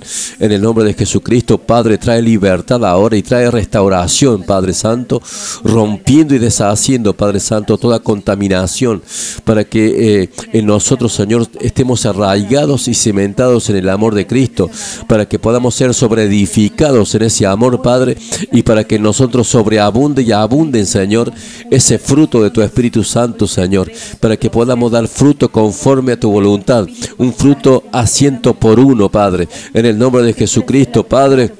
Llénanos de tu presencia, llénanos de tu amor, llénanos, Señor, de tu misericordia, Padre, para que podamos caminar en tu justicia, en tu verdad, Señor. En el nombre de Jesucristo, Señor, quita, Señor, ahora de nosotros todo obstáculo humano, carnal, diabólico, espiritual, en el nombre de Jesucristo, Padre. Y rompe, Señor, ahora todo trabajo de magia, de hechicería que puedan haber hecho en contra de algún hermano, en contra de una casa, en contra de, de- un joven, de un adulto, en el nombre de Jesucristo, Padre. En esta noche, por el poder de la sangre de Cristo, rompemos y deshacemos toda obra del enemigo y toda trampa y todo engaño y toda arma forjada por el enemigo se rompe, se deshace ahora por el poder de la sangre gloriosa de Jesucristo, Padre. Ahora envía unidad en cada familia, envía sanidad en cada cuerpo, en cada familia, envía, Señor, prosperidad en el nombre de Jesucristo, Padre. Limpia los hogares, limpia la casa, santifica la Padre con el poder de tu sangre, santifica y purifica con el poder del Espíritu Santo, habitando nuestras vidas y habitando también en cada, en cada hogar, en cada familia, Padre. En el nombre de Jesucristo, Padre, trae un renuevo espiritual en cada vida, trae un renuevo espiritual en cada hermano, Señor. En el nombre de Jesucristo, Padre, destapa los oídos pesados, Señor, para que podamos oír y escuchar tu voz eh, bien. eh, Nítidamente, Padre, en el nombre de Jesucristo, Padre, también atamos y echamos fuera todo espíritu de tormento, Señor, que quita la paz, que roba la paz, que quita, Señor, el sueño, que no nos deja dormir tranquilo, en paz. En el nombre de Jesucristo, Padre, la sangre del Cordero de Dios tiene poder y en esta noche, Padre Santo, declaramos por tu palabra, Dios, en el poder de tu Espíritu Santo, que despiertes en cada hermano la fe la fe que puede mover la montaña, la fe que puede mover al enemigo y en el nombre de Jesucristo arrancar, arrancarlo de mi casa, de mi hogar y que pueda haber en, ese hogar de esa familia, de esos hermanos queridos, en el nombre de Jesucristo, la santidad y la presencia de Cristo en cada uno de ellos, Padre. Pon en cada hermano el temor, Señor, la reverencia, Padre Santo, delante de ti, para poder caminar en tu justicia y en tu verdad, para poder caminar, Señor, en ese temor santo, Padre, en el nombre de Jesús, Padre. Quite ese miedo, Señor, de que hay muchas personas que dicen que no sé si me voy o si me quedo, si Cristo venga. Eso a mí no me preocupa ni a vos tampoco te tiene que preocupar, hermano. Lo que te tiene que preocupar es que hoy, hoy, aquí, ahora, en este tiempo, podamos estar enamorados de Cristo Jesús. Porque el que se ha enamorado de Él, el amor no hace nada indebido, el amor no busca lo suyo, no se envanece, no guarda rencor, el amor no tiene duda de aquel que dijo que vendría a buscarlos y que nos llevaría con él. Señor, en esta hora, Padre Santo, quiero que renueves esa comunión íntima con tu pueblo. Que renueves, Señor Santo, esa comunión íntima con tus hijos, Padre Celestial. Y en el nombre de Jesucristo, Padre, quita ese miedo y esa duda, Señor porque tú nos has comprado a precio de sangre y somos propiedad exclusiva de ti, Señor.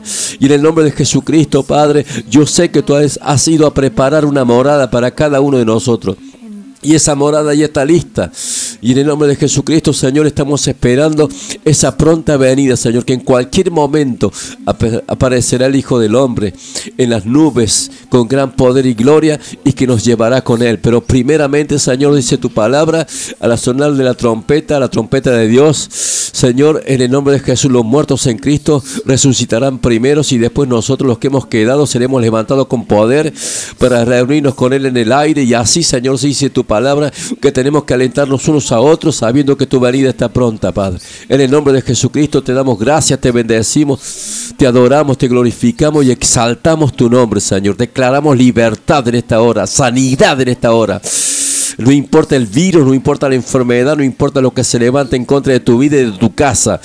Jesucristo dijo que Él venía para que tengamos vida y para que tengamos vida en abundancia. Y en esta noche, Señor, reclamamos esa vida abundante en nuestro espíritu, alma y cuerpo físico. En el nombre de Jesús te damos gracias, te bendecimos y te adoramos. En el nombre del Padre, del Hijo y del Espíritu Santo. Amén y amén. Gracias, Señor. Por fe lo creemos y lo recibimos en esta noche. En el nombre de Jesús. Amén y amén. de toda cosa guardada, guarda pues el corazón. Hoy es el tiempo de guardar el corazón. Porque del maná la vida y hoy es el tiempo de guardar el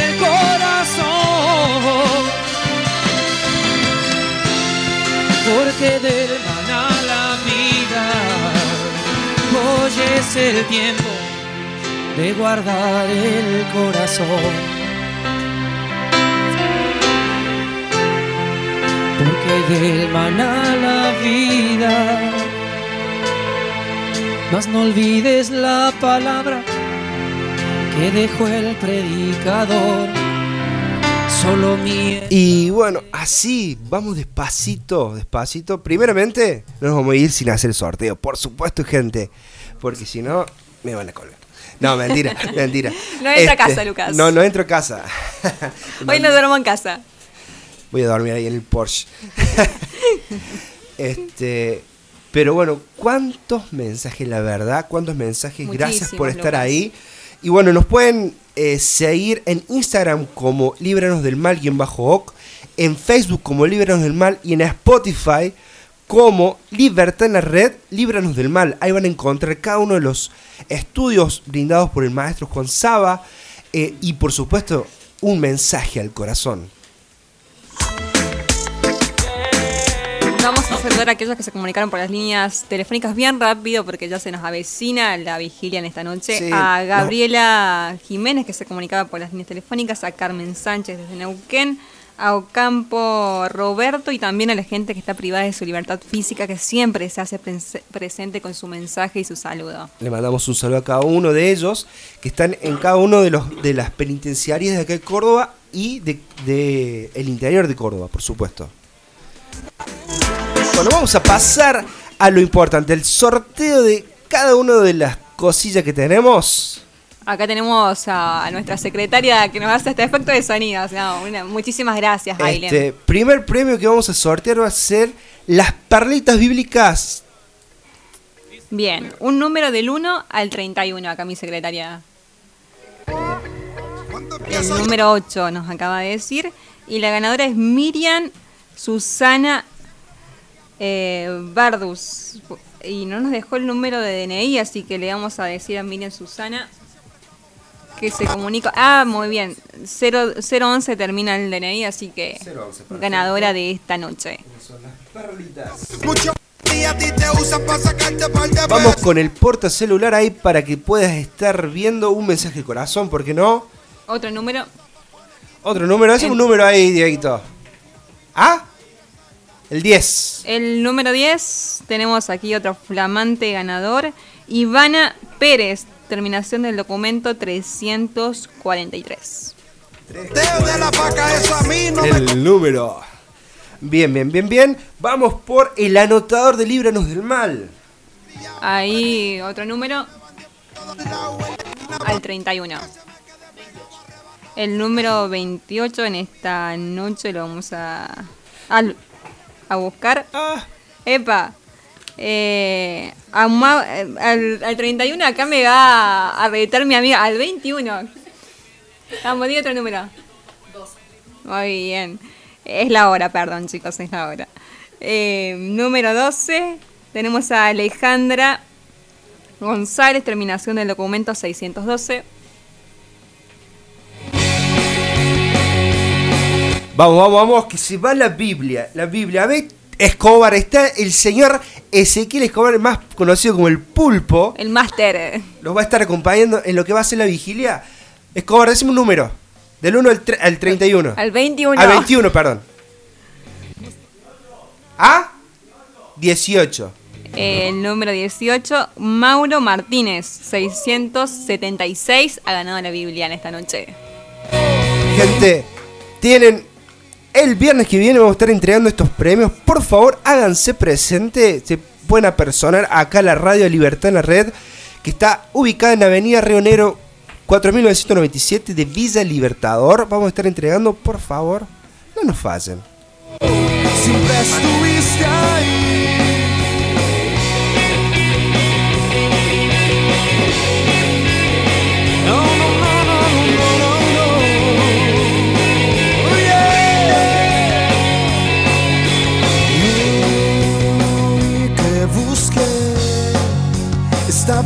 esperándome en tus brazos. Alejandra González. Alejandra González, ganaste. Te ganaste el anotador de Líbranos del Mal. Así que se puede hacer a personar cuando el viernes que viene de 9 de la noche a 0 horas. Gente, nos despedimos. Esto fue todo por hoy. Espérenos dentro de 7 días, por supuesto, o en las redes también.